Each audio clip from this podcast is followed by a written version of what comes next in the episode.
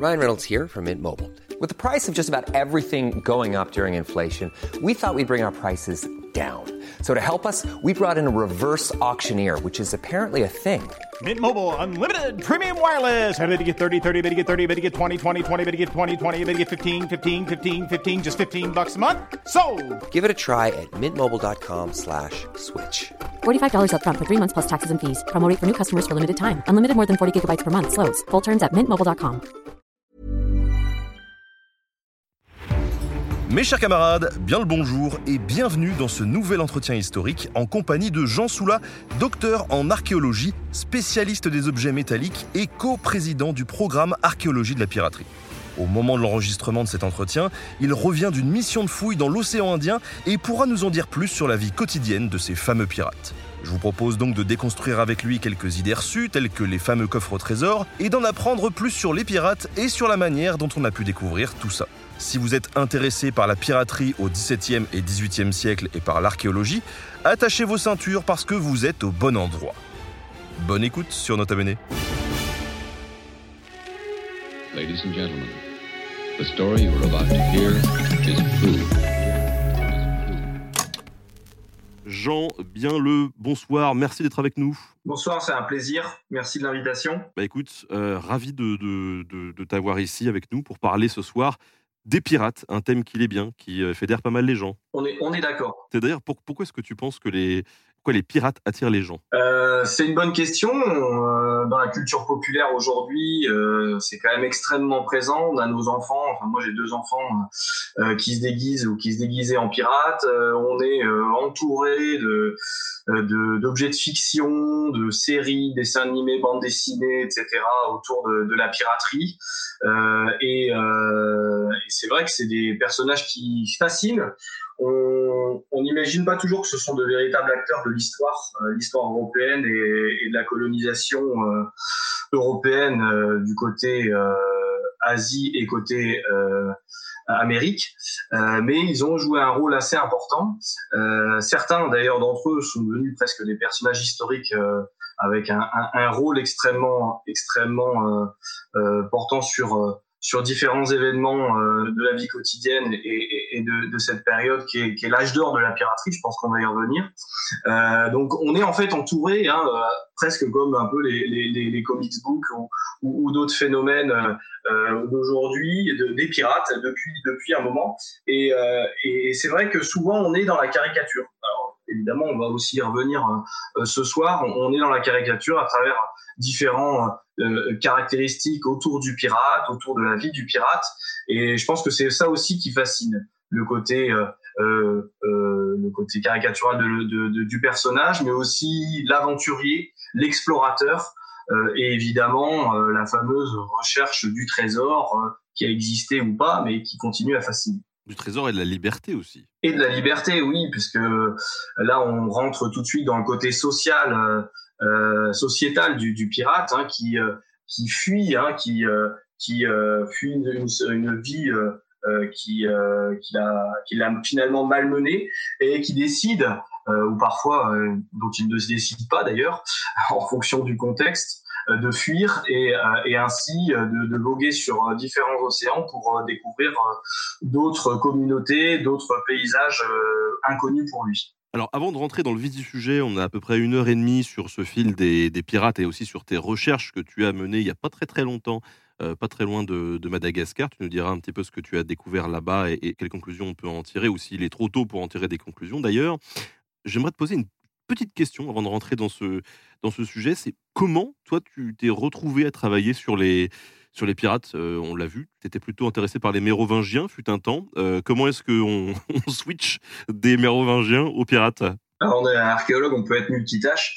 Euh, en fait, c'est lié euh, déjà à, un imaginaire, à tout ce qu'on vient d'évoquer. Hein. Donc, en tant que gamin, on est tous bercés par par euh, les pirates, par ses aventures, etc. Moi, ça a toujours fasciné. L'histoire de, de, ces forbans, évidemment, et, euh, et depuis petit, l'archéologie. Moi, c'est une vocation hein, que, que j'ai depuis, euh, depuis l'enfance, qui s'est vraiment décidée en quatrième.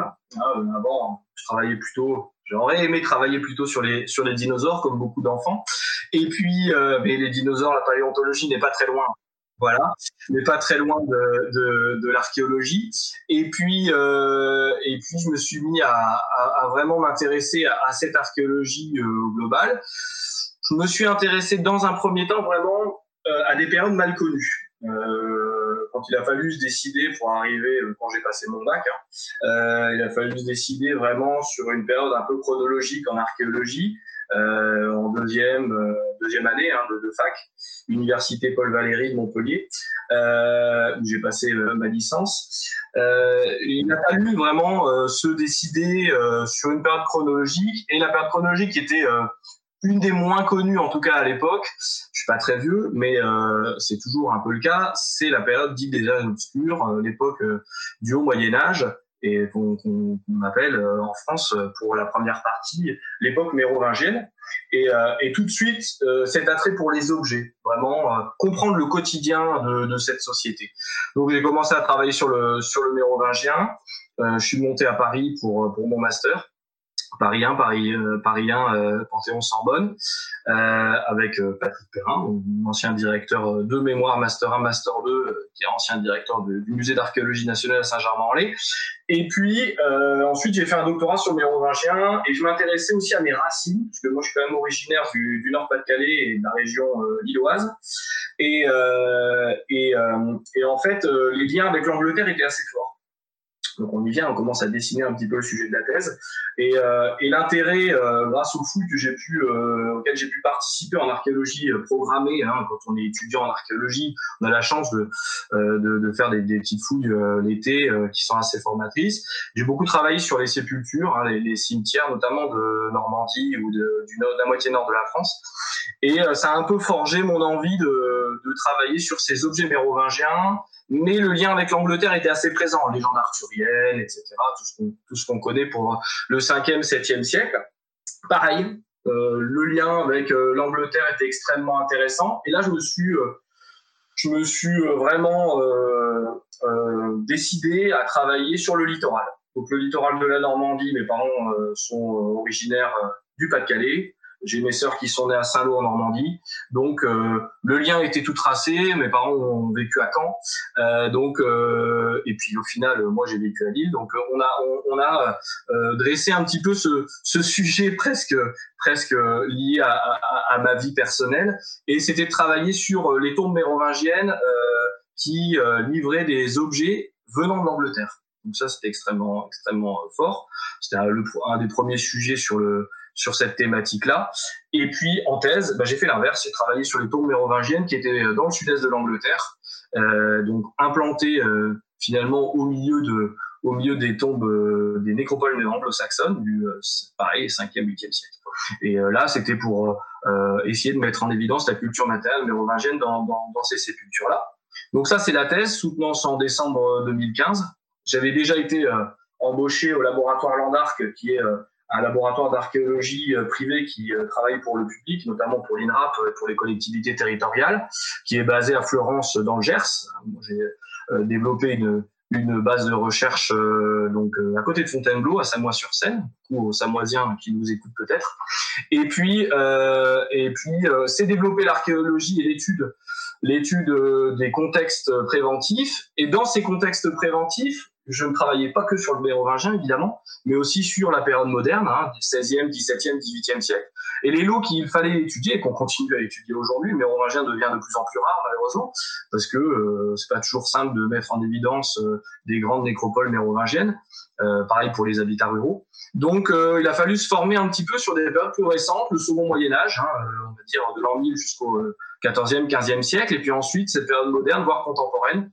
Et moi, ce qui m'intéressait, était toujours là, c'est-à-dire les pirates, le lien avec euh, l'Amérique, les colonies d'Amérique, le Canada, le Québec, euh, les Antilles et puis aussi la Guyane. Donc on a mis en place avec des collègues travaillant outre-Atlantique, des collègues francophones, notamment au Canada, au Québec et puis, et puis aussi aux Antilles.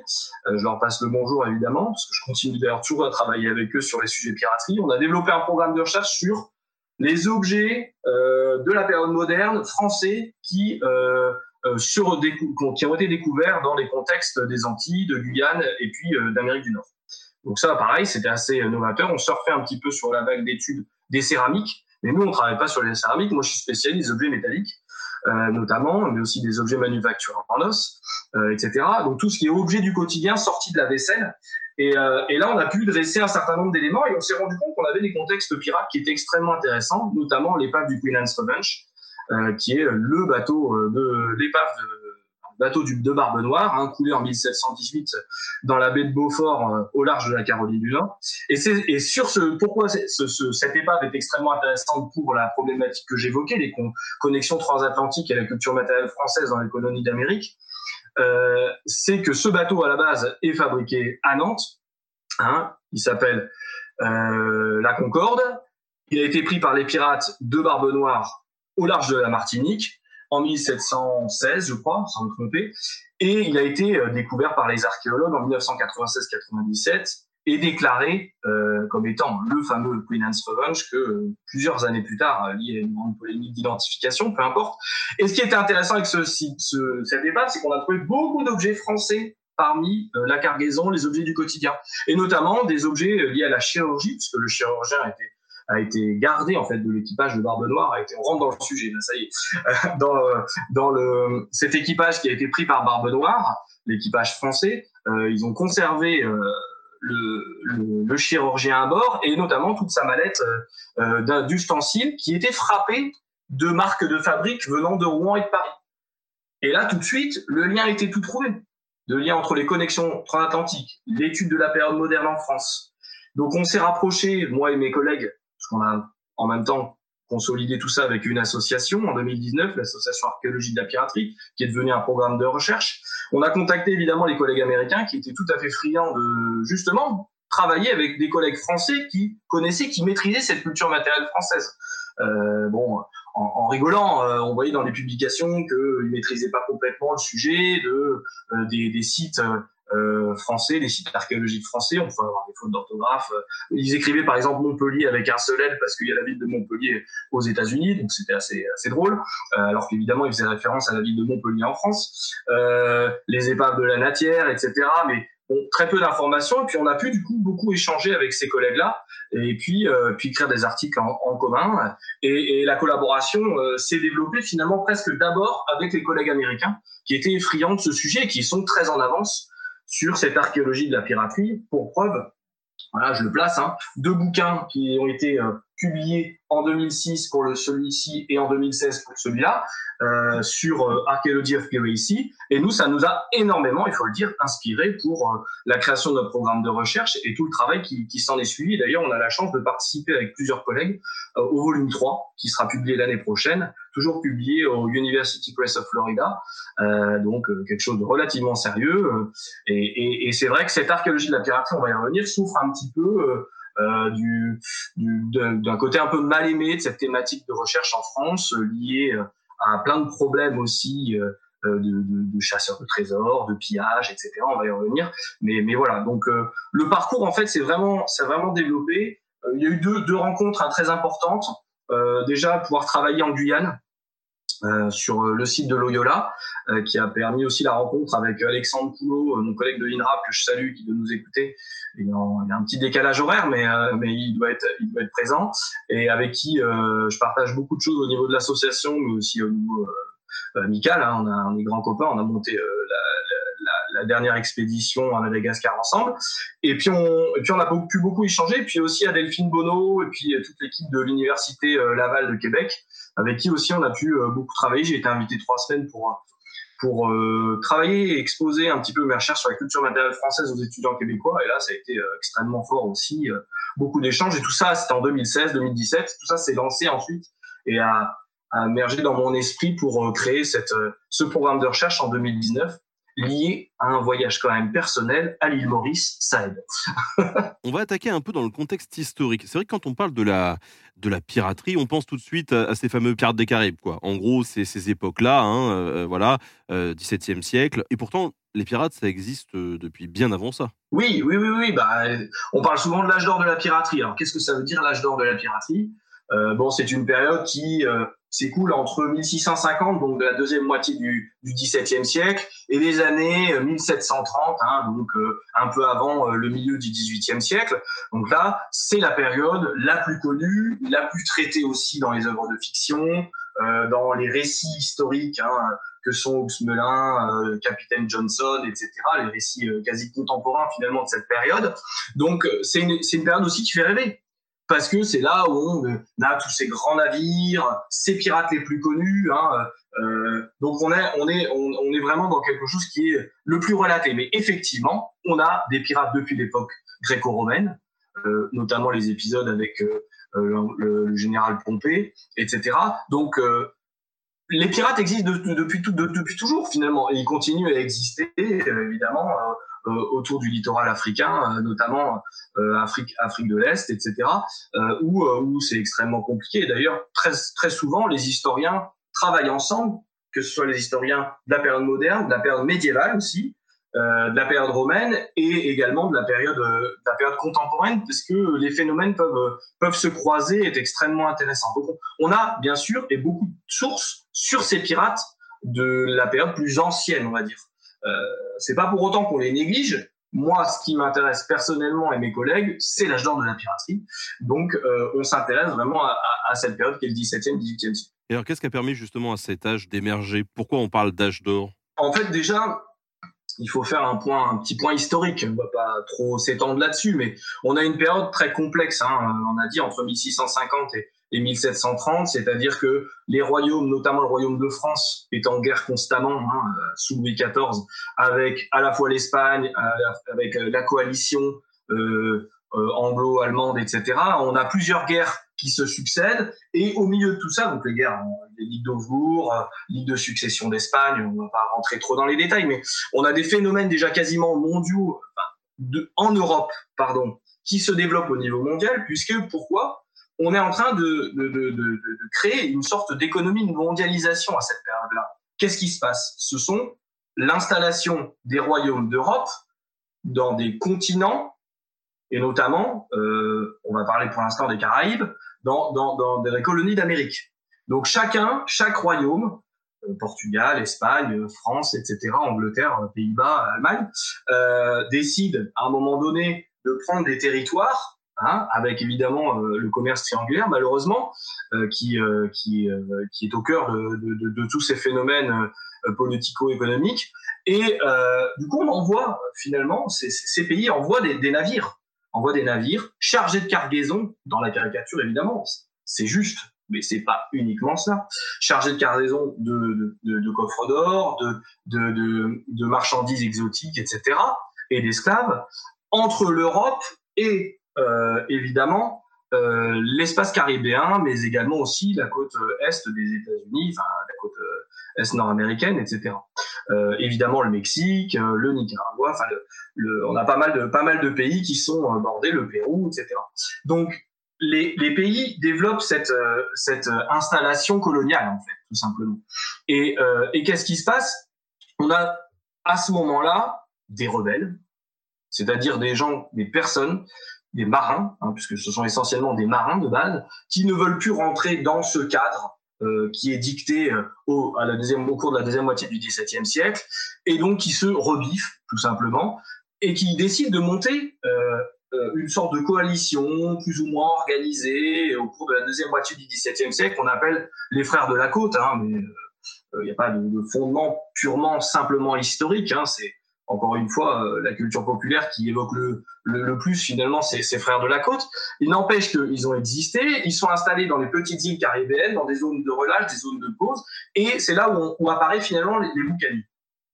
Ils sont en fait, on va peut-être y revenir aussi, euh, pirates, il y a différentes terminologies, des pirates, flibustiers, boucaniers, etc. Les boucaniers sont un peu les premiers pirates pour cet âge d'or de la piraterie, on le précise, et qui euh, vraiment qui sont en fait des des gens un peu à part, en marge de la société, et qui décident de vivre un peu en, communauté dans des îles euh, plus ou moins habitées. Et notamment, ce sont des chasseurs. Ce sont des chasseurs, ils ont des chiens. On a des représentations au cours du XVIIe siècle de ces, de ces boucaniers. Et souvent, ils sont représentés d'ailleurs avec des, des, des, des, tentes, des campements, leurs leur chiens à côté, et puis euh, plus ou moins bien rasés. Enfin, on, on, est un peu dans, le reliquat de la société euh, du, XVIIe siècle. Et, euh, et, en fait, pourquoi on les appelle boucaniers Parce que c'est lié à leur méthode de, à leur méthode de cuisson euh, de, de, leur, de leur gibier qu'ils ont chassé sur ces îles. Alors ça peut être effectivement du cochon sauvage, ça peut être de la tortue, etc. Parce que les denrées ne manquent pas dans ces îles. Et en fait, c'est une façon, le boucan c'est une grille, et c'est une façon de fumer la viande. Et on les a appelés les boucaniers dans l'histoire euh, euh, contemporaine, puis surtout l'histoire populaire. Après viennent les flibustiers. Ces flibustiers qui sont des pirates typiques de cette période qui est le XVIIe siècle, la fin du XVIIe siècle, où là on, on commence à avoir ce pirate qui navigue vraiment, qui devient plus ou moins autonome, euh, qui prend des bateaux, mais qui aime bien quand même une sorte de sédentarisation. Puisque ce qu'il faut savoir au cours de, de cette deuxième moitié du XVIIe siècle, c'est que les pouvoirs français, espagnols ou anglais en fait, euh, font appel à des sortes de mercenaires. Des mercenaires, des céphilibustiers, et on le voit très bien sur l'île de la Tortue, cette île de la Tortue qui est une île au nord euh, de d'Haïti, euh, qui est extrêmement intéressante à ce niveau-là, puisque dans les années 1660, on a le pouvoir français qui s'installe sur cette île et qui décide de travailler avec, travailler avec plein de guillemets, avec ces flibustiers français ou anglais dans différentes parties de l'île et de s'en servir évidemment au profit du royaume de France. Donc là, on a une Ça ne veut pas dire qu'on a une grande ville euh, euh, pirate, euh, à la pirate des Caraïbes, etc. Hein, on va en reparler, mais en tout cas, on a cette présence qui est attestée, peut-être dans des campements éphémères. Ils partent avec leurs propres navires, et là, on commence à développer dans les années 1680 finalement cette véritable période d'âge d'or. Pourquoi? Parce que ce sont ces flibustiers qui vont commencer à prendre, si vous me suivez toujours, les navires qui font la navette en, autour des îles caribéennes, qui font la navette entre l'Europe et la mer des Caraïbes. Et puis ensuite, troisième phase, se développent les pirates, les pirates comme on les connaît, hein, qui euh, sont par équipage, parfois par euh, comme on dit, ils naviguent de concert, c'est-à-dire de, de, en, à plusieurs navires euh, différents. Et puis, ils ont des buts communs, donc euh, bah, ça se passe plus ou moins bien, etc. Il y a un code pirate qui est édifié. On connaît celui de Bartholomew, Bartholomew Roberts pour le début du XVIIIe siècle. Et puis, on a ces grands noms qui émergent, alors qui sont aussi un peu légendarisés par une personnalité qui est le capitaine Johnson, alias probablement euh, Daniel Defoe, qui est l'auteur de, de, Robinson Crusoe, et qui est dit pour la première fois en 1724. On est encore dans cet âge d'or de la piraterie. Il y aura plusieurs euh, éditions euh, en 26, en 36, etc. Et qui mondialise le phénomène pirate par sa description, plus ou moins juste, plus ou moins exagérée, puisque évidemment, une seule, un seul écrivain n'a pas pu suivre partout, tous les pirates, du, entre la deuxième moitié du XVIIe et euh, évidemment euh, le début du XVIIIe siècle, et surtout entre l'océan Indien et les Caraïbes, puisqu'on en parlera. Ces pirates, à un moment donné de l'espace caribéen, ont fui euh, les Caraïbes pour arriver dans l'océan Indien et développer les mêmes stratagèmes pour essayer de prendre des navires sur la route des Indes. Donc, ce Daniel Defoe, capitaine Johnson, vulgarise en fait, entre guillemets, cette, cette piraterie avec des gravures. Donc, c'est-à-dire qu'à l'époque, on a un visuel, on a ces drapeaux pirates qui apparaissent, etc., etc. On a cette stature, ce, visage de barbe noire qui est mis en avant, euh, John, Jack Rackham, etc. On a ces grands noms qui commencent à émerger, qui fascinent en fait, qui fascinent à l'époque déjà, et qui continueront à les fasciner évidemment jusqu'à aujourd'hui. Et alors justement, donc tu, nous parles des Caraïbes et tu nous évoques euh, à demi mot l'océan Indien. Est-ce que en parallèle des Caraïbes, on a des pirates qui commencent à se, à se développer dans l'océan Indien. Est-ce que c'est une phase de transition? Est-ce que ça a à voir avec euh, la fin de, de l'âge d'or? Euh, Est-ce que tu peux nous en parler un petit peu? Oui, on a en fait euh, les deux sphères géographiques qui s'animent plus ou moins en même temps avec ce phénomène de la piraterie. C'est-à-dire qu'il ne faut pas imaginer que les pirates quittent les Caraïbes à la fin du XVIIe siècle pour arriver dans l'océan Indien, il se passe plus rien dans les Caraïbes et tout se passe dans l'océan Indien. Ça se passe pas comme ça. C'est beaucoup plus complexe, mais il n'empêche que oui, nous avons des pirates qui fuient les Caraïbes pour euh, s'intéresser à l'océan Indien parce que bah, c'est moins compliqué pour eux. C'est-à-dire qu'à un moment donné, les royaumes européens qui sont installés dans ces colonies lucratives, parce qu'on est dans une société qui est basée sur évidemment euh, l'économie et la rentabilité. Hein. Ils font pas ça juste pour avoir de nouvelles terres. Hein. L'objectif, c'est quand même de faire de la monnaie.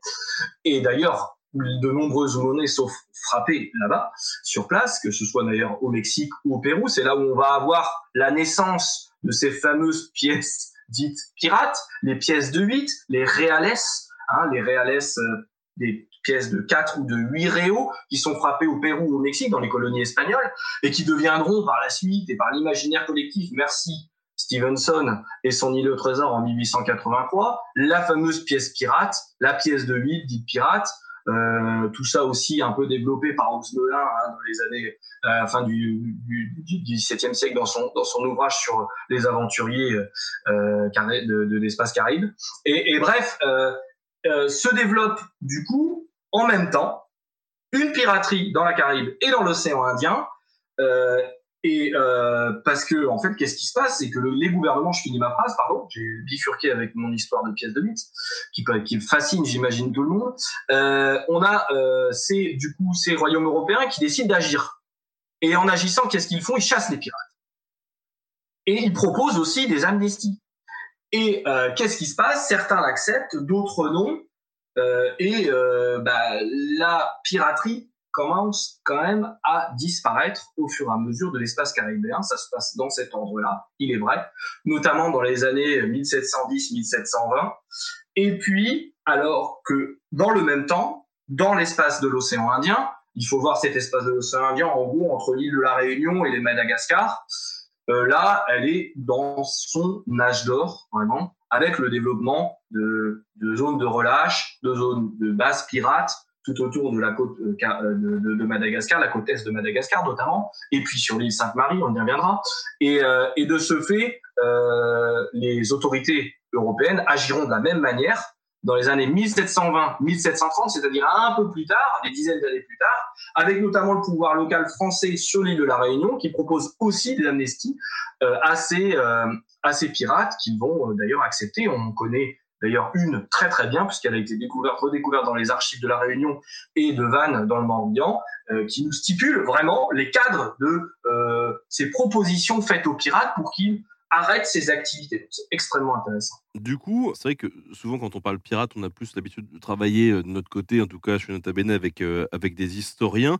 Qu'est-ce qu'apportent les archéologues à justement la compréhension du phénomène pirate? Déjà, il faut savoir qu'on travaille ensemble. Moi, je suis pas spécialiste de l'histoire de la piraterie de l'âge d'or. C'est, j'ai sûrement, dans le discours que j'ai donné à l'instant, fait des approximations sur certaines dates, sur certains phénomènes bon, euh, moi j'ai une formation d'archéologue, hein, je, suis, là pour euh, gratter la terre, essayer d'en tirer des, informations, des vestiges, pour justement associer cela à des phénomènes historiques qui sont euh, mis en évidence dans les archives. Et ça, c'est extrêmement important. On travaille ensemble. Souvent, on nous oppose, c'est totalement idiot, parce que l'objectif est est, d'essayer d'en tirer le maximum d'informations. Ça ne veut pas dire qu'on est toujours d'accord. les archives peuvent dire peuvent amener des éléments que l'archéologie va peut-être contredire sur euh, nos fameux faits US, unités stratigraphiques, nos objets, etc., nos petits bouts de céramique. Euh, non, non, non, euh, là, tu peux pas dire ça dans tes textes parce que c'est totalement biaisé. Nous, on est avec notre céramique beaucoup plus précis au niveau chronologique. Là, là, là. Regarde dans tel bouquin, c'est marqué. Voilà, parce qu'on n'invente pas la poudre, hein, on s'appuie aussi beaucoup sur les travaux, même si on en écrit nous-mêmes. Mais voilà, donc c'est extrêmement intéressant. Qu'est-ce qu'amène l'archéologie? L'archéologie, amène pour ces pirates déjà deux choses. La compréhension de la vie à bord, extrêmement intéressante et passionnante. On a parlé quand même de pirates, mercenaires, forbans, euh, mutins. On est sur une couche de la société qui est quand même pas joyeuse, joyeuse. Hein. Euh, on vit dans des conditions déplorables, comme tous les marins de la période. Il faut sortir du carcan pirate-pirate Pirate, corsaire, marin, c'est la même chose. C'est tout dans la même galère. Hein. Ça, euh, tu l'as dit dans tes, dans tes vidéos sur la vie quotidienne. Euh, ils vivent en promiscuité, euh, dans des cales humides. Hein. Ils ont quasiment très peu de rations de nourriture et d'eau. Hein. souvent, ça fait partie des clichés, mais il faut les débunker. Souvent, il n'y a aucun navire qui le croise. Euh, ce fameux euh, film d'animation qui est assez sympa, là, les, pirates scientifiques, où euh, on les voit, alors on est au 19e siècle, mais c'est le phénomène, on les voit attendre, attendre, attendre, attendre, et puis il se passe rien en fait. Mais souvent, c'est ça aussi la vie de pirate. C'est qu'il ne se passe rien. Évidemment, on a l'impression, parce que ce sont les sources écrites, là, pour le coup, qui sont fautives, mais euh, qui, ont, qui sont réalistes aussi, pour notamment ces 35 pirates évoqués par Capitaine Johnson, alias Daniel Defoe. On parle de prises, de grands bateaux, etc., mais on parle jamais de ceux qui ne trouvent rien. Et surtout, des pirates qui sont inconnus. Parce qu'il y a des milliers et des milliers de pirates, des milliers de capitaines. Euh, là, on peut euh, évoquer Jacques Gasser, qui a écrit son livre sur les euh, pirates et flibustiers français, en sortant des noms euh, qui étaient totalement inconnus, connus dans les archives, mais totalement inconnus du grand public, et qui ont aussi leur propre histoire et qui sont également passionnantes. Euh, on peut aussi évoquer Kevin Porcher, qui est spécialiste de la piraterie des Antilles en Guadeloupe et en Martinique. Et, euh, et, et ses collègues nous amènent du, des, des éléments. Mais nous, on va amener un intérêt matériel. C'est-à-dire, on va s'intéresser vraiment presque à l'odeur euh, sur ces ponts, à la sueur qui a écoulé euh, sur les fronts, évidemment aux objets, euh, sortons de la démagogie, aux objets euh, qui, euh, qui ont euh, euh, entouré ces marins et évidemment ces pirates. Et là, on va avoir une hiérarchisation qui va se mettre en place euh, au niveau des catégories fonctionnelles, c'est-à-dire on va travailler à la fois sur l'armement, l'artillerie, euh, l'armement portatif évidemment, armes blanches, euh, armes à feu, euh, les munitions, donc tout ça c'est le rayon armement. On a aussi le mobilier de bord, les encres, euh, les chandeliers, les assiettes, la vaisselle, etc. Tout ça est extrêmement intéressant. Et euh, les objets personnels, comment étaient habillés ces pirates?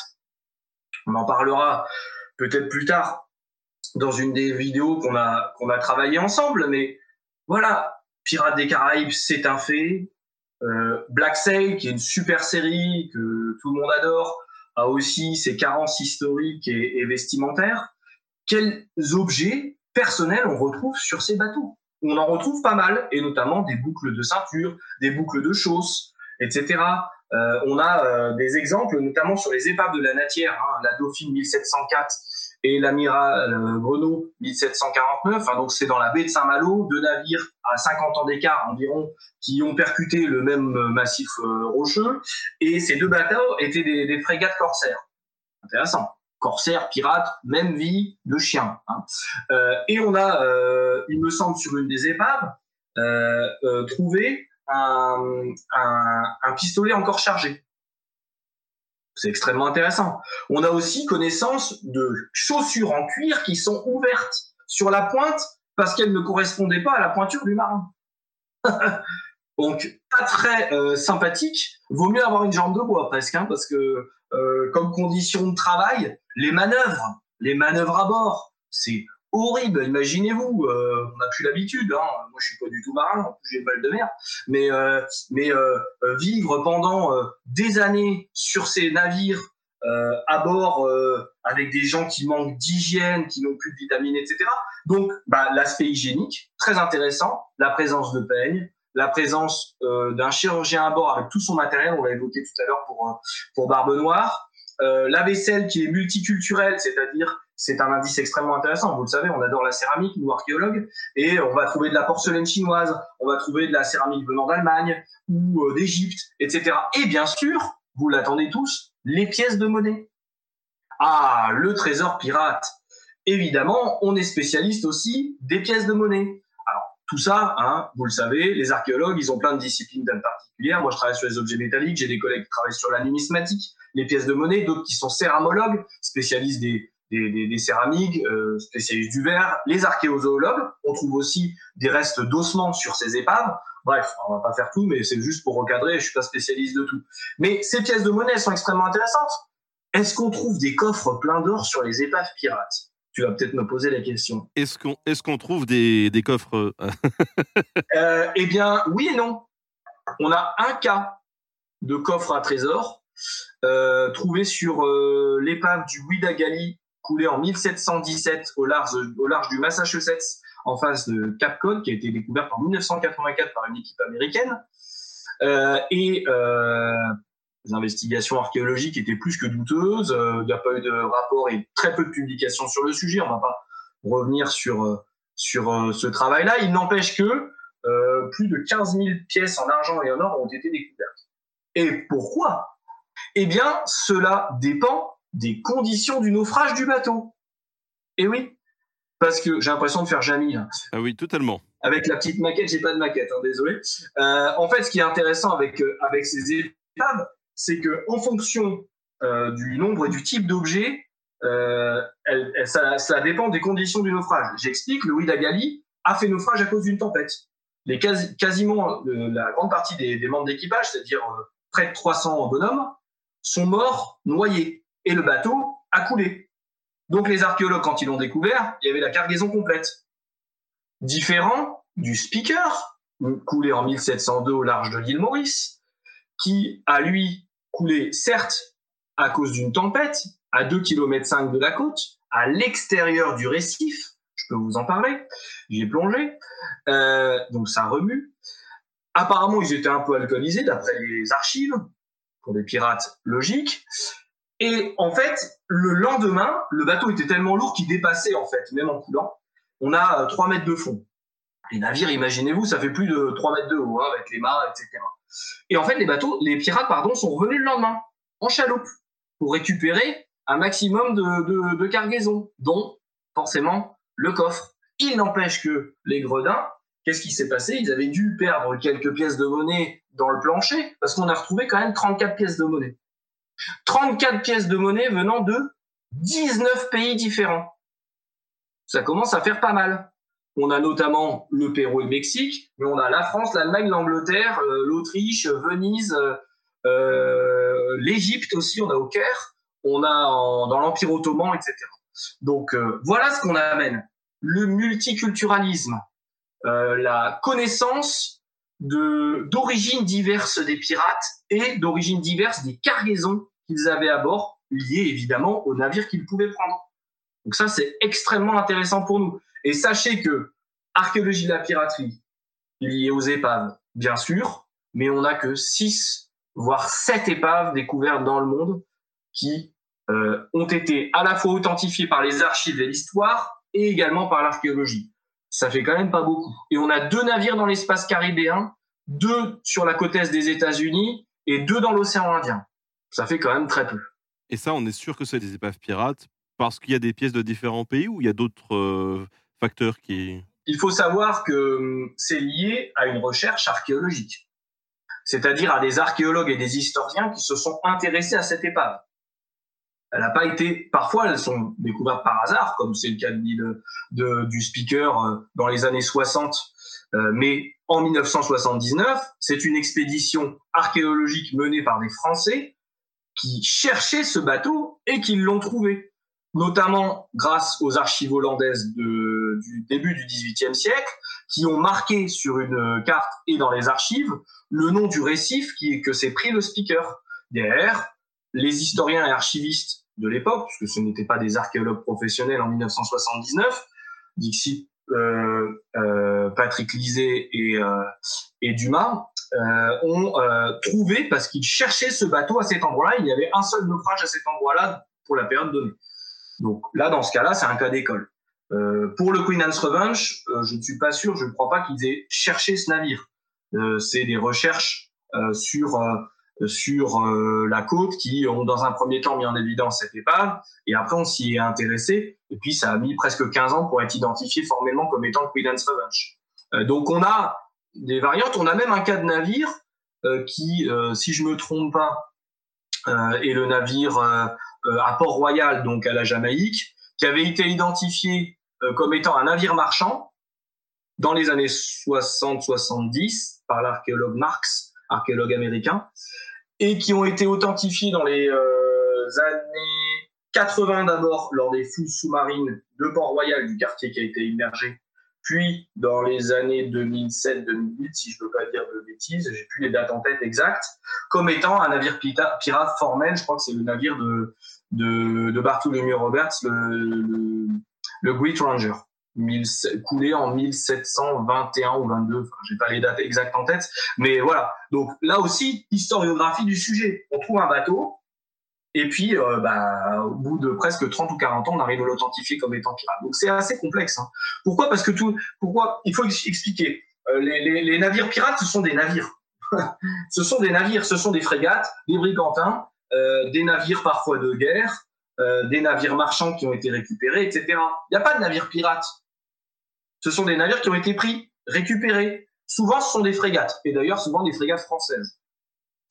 Il n'y a pas de message et souvent prise par des pirates anglais. et, euh, et, de ce fait, euh, eh bien, au niveau euh, du type de navire, ça ressemble à n'importe quel bateau. Donc on ne peut pas l'authentifier comme étant un navire pirate. C'est la personnalité du pirate, l'histoire du pirate. Donc ce sont pour les six connus des pirates célèbres. On a Barbe Noire, Black Sam Sam Bellamy, Bartholomew Roberts, William Kidd pour l'espace caribéen, et pour euh, l'océan Indien, Christopher Conant et John Bowen. Donc ce sont six pirates qui sont présents dans les livres, les deux volumes, euh, là c'est évidemment une édition 90, dans les deux volumes de, euh, de Capitaine Charles Johnson. Donc il n'y a pas de hasard. Les collègues aussi, à l'époque, ont voulu travailler sur ces pirates parce que c'était associé à des pirates célèbres. Et puis c'est beaucoup plus facile ensuite d'obtenir des financements quand on travaille sur un navire venant de Barbe Noire plutôt que le navire du pirate inconnu français. Euh, voilà. Donc, euh, donc euh, on est quand même aiguillé par, par la recherche, les archives évidemment. Et il faut rappeler, c'est un travail d'équipe de longue haleine. Ça n'a rien de se précipiter. Il y a des collègues américains notamment que je ne citerai pas, qui sont très décriés, qui se précipitaient un petit peu, qui ont voulu faire du sensationnel avec des documentaires, euh, etc. Nous aussi, on a fait du documentaire. Mais derrière, on produit des rapports de fouille, on communique sur euh, les informations et on prend le temps de les analyser. Bon, euh, certains collègues américains, ça n'a pas été le cas. Et derrière, on attend toujours les rapports de fouille qui, qui n'existent pas. Donc, c'est parfois un peu compliqué. Et, évidemment, le côté thématique et chasse au trésor est extrêmement complexe et vient se rajouter à tout ça, puisque vous le savez. Ces épaves, parfois, sont euh, malheureusement ou heureusement pour la recherche euh, coulées à de faibles profondeurs, euh, entre 6 et 8, 9 mètres de profondeur, ce qui reste relativement accessible au pillage. Et de ce fait, euh, bah, c'est euh, très souvent pillé et euh, du coup les archéologues et évidemment les historiens perdent énormément d'informations. Euh, vu qu'on est un peu dans la thématique, moi je te propose de continuer un petit peu sur cette méthodologie de la, recherche et sur les moyens que vous pouvez mettre en œuvre pour travailler sur, sur ces chantiers archéo avant d'enchaîner ensuite sur tes propres recherches donc, que tu as menées autour de, l'île Sainte-Marie. Concrètement, vous avez quoi comme type de méthode, d'outils à votre dispo pour mener les campagnes de recherche? D'archéologie sous-marine Par exemple. Alors déjà, je précise, parce que ça va peut-être être dit en off, moi je suis pas archéologue sous-marin. C'est pas ma formation, vous l'avez vu, je travaille sur le mérovingien, donc euh, bon, à la base. Donc je suis archéologue terrestre. ok? Et en plus spécialiste des objets. Donc je suis pas plongeur. Euh, euh j'ai plongé sur le speaker, mais je dirigeais absolument pas euh, la, la, la, fouille. Euh, D'ailleurs, on n'a pas fait une fouille, on a fait un, un repérage et une cartographie euh, des, des, vestiges en place. La fouille, ça sera pour l'année prochaine, on espère. Donc euh, déjà, dans un premier temps, il faut être. Pourquoi je le dis? Parce qu'il faut être habilité à pouvoir plonger. C'est-à-dire, la première étape, c'est pas le matériel, c'est les plongeurs, c'est l'équipe, et notamment une équipe formée avec, euh, bien sûr, euh, des agréments qui sont délivrés par le ministère de la Culture. C'est extrêmement important. Donc on a des niveaux, hein, je passe dans le détail, les niveaux classiques de plongée, et puis ensuite on a des niveaux hyperbares euh, professionnels. Déjà, quand en tout cas on fouille en archéologie dans les eaux françaises, c'est comme ça. Quand on fouille à l'international, c'est différent. Mais en tout cas, on a besoin d'archéologues et d'archéologues plongeurs. Ça, c'est une première chose. Euh, une méthode de travail, évidemment, euh, qui euh, doit être mise en œuvre au préalable. On ne met pas en place. Nous, on a préparé pendant presque deux ans notre mission sur le speaker pour dix jours de travail. Évidemment, associé à ça, on a le matériel de plongée. On plonge pas en masque et tuba, vous en doutez. On a bouteille, on a la combinaison, on a les plombs pour descendre, euh, la stab évidemment, etc. tout le matériel de plongée classique.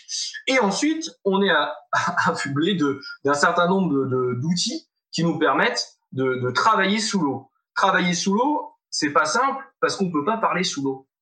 Et oui, et moi j'ai découvert ça comme par hasard.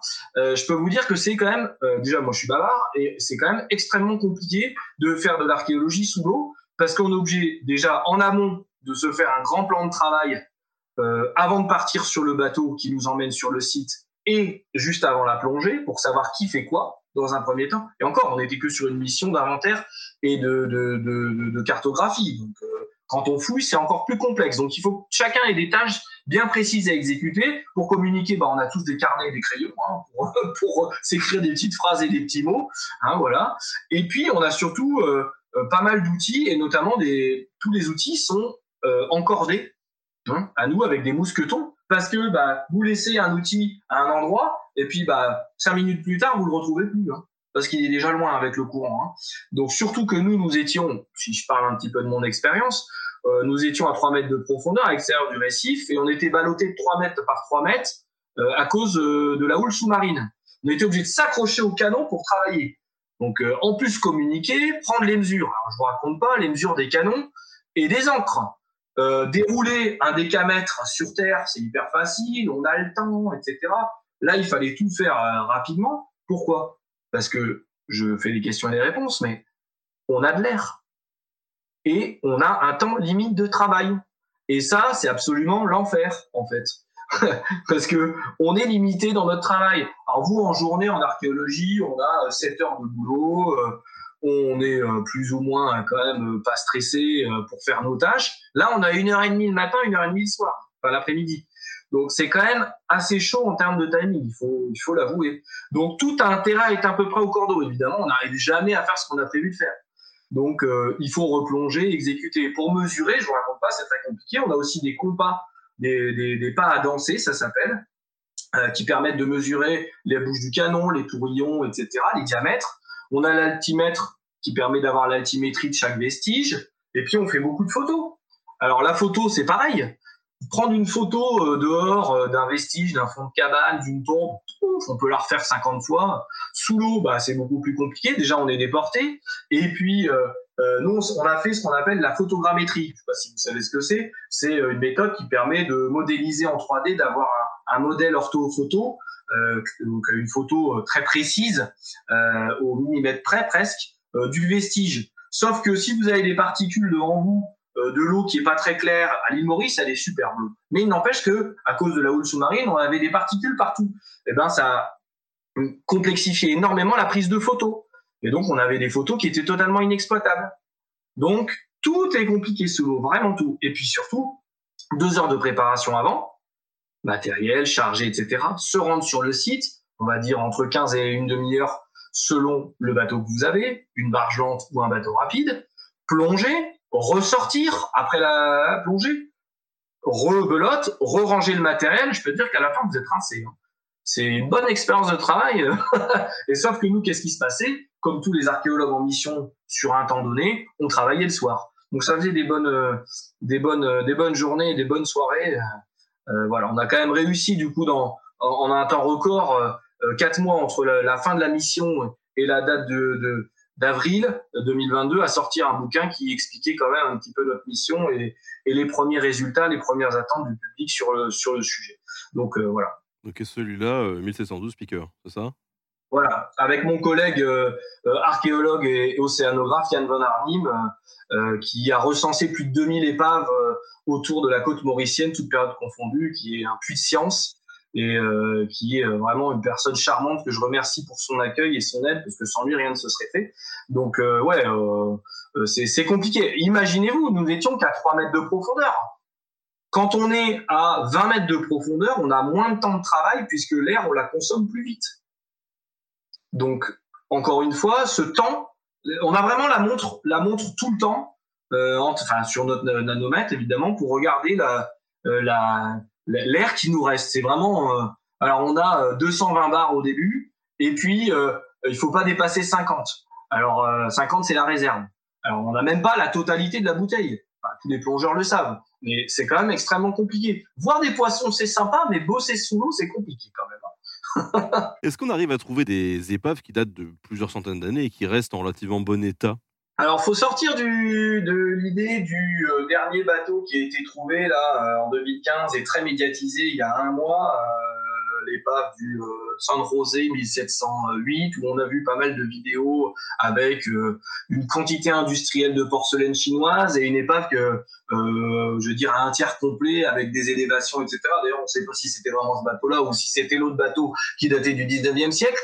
Pour la période pirate, non non. On a euh, déjà sur le speaker, on n'a aucun reste de bois. On savait même pas d'ailleurs où le bateau avait été coulé. On a le site archéologique, 400 mètres de long, du premier canon au dernier canon. Mais ils ont délesté les canons avec le naufrage, là, au cours de la tempête. Et à un moment, le bateau, pouf, il est tombé. Mais où? Il n'y a plus de reste de bois. Comment on fait, nous, archéologues, pour savoir où il est? Bah, C'est un travail de patience et visuel. Donc, on a détecté, en fait, au détecteur de métaux, deux euh, deux amas de boulets de canon euh, qui étaient comme presque comme des petites pyramides et, plusieurs canons autour et des encres, ce qui nous a donné un peu le, négatif, si on veut, du bateau et sa dernière euh, empreinte. Mais pour le bateau de Barbe Noire, c'est beaucoup plus facile. On est à 6 mètres de profondeur et on a, je crois, une quarantaine de mètres de long. Ce que les bateaux faisaient, c'est une frégate hein, de le, le Queen's Revenge, euh, je sais plus combien il a de canons, je crois une quarantaine de canons. C'était une frégate française. Je sais plus combien de tonneaux il avait, mais il faut estimer entre 30 et 40 mètres les bateaux. Hein. Euh, donc évidemment à plat, c'est un peu plus ramassé. Euh, c'est généralement les canons en fait qui nous indiquent la position du, du, bateau. Et sous les canons, parce que c'est la chance, les canons conservent. C'est tellement lourd, c'est une masse, hein, soit en fer, soit en bronze. Ils conservent en fait pas mal de choses en négatif en dessous. Donc, euh, quand on travaille un petit peu autour des canons, on a des restes de bois, des restes de planches. Donc oui, on peut avoir des éléments liés à la coque du navire, évidemment, sur la, matière. Les deux épaves corsaires fouillées dans les années 2000. On a euh, les restes de cordes, des assiettes en étain posées avec la bouteille en verre par-dessus, quasiment un service. On a, euh, on a moi j'ai pas plongé dessus, hein, je dis ça de, de, de ce que j'ai su et vu dans les documentaires ou les articles. On a des, des, des, des, des, membrures, etc., euh, qui sont encore en place en bois. Pour les épaves pirates, c'est quand même rarement le cas. On a quelques éléments quand même de plans qui nous montrent des restes de navires, mais c'est pas ça qui va forcément beaucoup aider à l'identification euh, euh, d'un type de bateau, si je puis dire, et notamment des frégates. Donc, faut sortir du, de l'idée de Tintin et, et, le trésor de Rackham le Rouge où le bateau est quasi complet. Euh, non, c'est, on aimerait bien, hein, mais euh, c'est pas le cas encore. Ou alors, ou alors, rappelons-le, le San Rosé, combien de mètres de profondeur, Ben? Je sais pas. 950 mètres. C'est, du robot là qui est utilisé euh, Ouais, c'est du robot. Ouais. c'est du robot animatronique, petit sous-marin, etc. oui, alors bon, là, on est un peu à l'abri du pillage. Hein, ça va. 950 mètres, c'est pas mal. Donc forcément, plus c'est profond, plus c'est Et alors, l'archéologie pirate, ça se fait que en mer ou, ou justement sur terre aussi? Eh bien, c'est ce que nous envient, entre guillemets, les Américains. Parce que les Américains, bon côté des Américains, évidemment, on a de très bons collègues américains. Tout à l'heure, j'ai dit un peu de mal de, certains collègues, euh, qui ne sont pas des collègues d'ailleurs, qui ne sont pas forcément formés en archéologie. Euh, mais on a, on a notamment des, des universitaires qui, euh, qui nous envient un petit peu notre travail sur euh, le côté terrestre, parce que c'est vrai que euh, c'est lié à l'historiographie de cette, euh, cette, cette, thématique de travail. Souvent, comme je l'ai dit depuis tout à l'heure, euh, les épaves, etc., ça fait rêver et tout. Mais ces pirates, à un moment, ils se sont posés. Ils ont eu, ils se sont installés dans des zones de relâche, comme on dit, que ce soit dans l'espace caribéen ou dans l'océan Indien. Et ces zones de relâche, on est en train d'y travailler sur, les, sur le côté caribéen, notamment côté historique. On n'est pas encore au niveau archéologique, on n'a pas encore mené de programme ou de prospection. On est tout jeune, hein. on a démarré en 2019. Il faut nous laisser le temps un petit peu d'agir. Il y a eu le Covid au milieu. Mais du coup, avec le projet Speaker 1702 à l'île Maurice, on a une assise dans l'océan Indien et on a développé en parallèle un programme de recherche sur l'archéologie terrestre sur une île qui s'appelle l'île Sainte-Marie et sa baie particulière qui s'appelle la baie d'Ambodi-Fotatra donc tout ça appartenant à la République de Madagascar. L'île est en fait au, nord-est de, la Grande Terre de Madagascar et a abrité un des nombreux repères pirates de l'océan Indien. C'est pas le principal forcément, mais il est connu euh, dans les textes et aussi euh, dans euh, certaines cartographies et plans. Et, ce qui était extrêmement intéressant, c'était justement de partir de cette idée d'installation de, pirates, presque de libertalia par rapport au mythe d'une communauté pirate et tout ce qu'on tout ce qu'on peut écrire sur le sujet, à la réalité du terrain. Et, et ben c'est pas mal quand même ce qu'on a trouvé, ce qu'on a mis en évidence pour une première mission archéologique de reconnaissance en total lien avec les autorités malgaches et la formation d'ailleurs des étudiants sur place. Euh, on est plutôt content. Euh, on a euh, le but, le but déjà, l'objectif, c'est que ces pirates, ils sont installés là. Qu'est-ce qu'ils font? Déjà, dans un premier temps, ils se posent. Ils se posent, mais pas très longtemps, parce que l'objectif quand même, c'est deux choses le ravitaillement. Et oui, il y a un moment quand on navigue, naviguant en mer, on a soif et on a faim. Et puis deux, on répare, puisque euh, les dommages liés à la coque sont quand même réguliers. Et de ce fait, on fait une opération qui s'appelle le carénage, c'est-à-dire qu'on met hors d'eau le bateau et la coque par un, système d'aménagement euh, sur rondins et autres. Et puis, eh ben, on nettoie, on brosse, on astique un petit peu, on répare il y a tous les corps de métier qui sont à bord, les charpentiers, les marins, etc., qui donnent un coup de main et qui euh, vraiment nettoient, puisque vous le savez aujourd'hui peut-être, mais sur les péniches, notamment à Samoa, eh ben, tous les euh, deux ans, il faut euh, mettre à sec le bateau pour justement nettoyer les coques. Et à l'époque, c'était pareil. et surtout, le bois, ça se détériore beaucoup plus vite. Donc, il faut enlever toutes ces aspérités.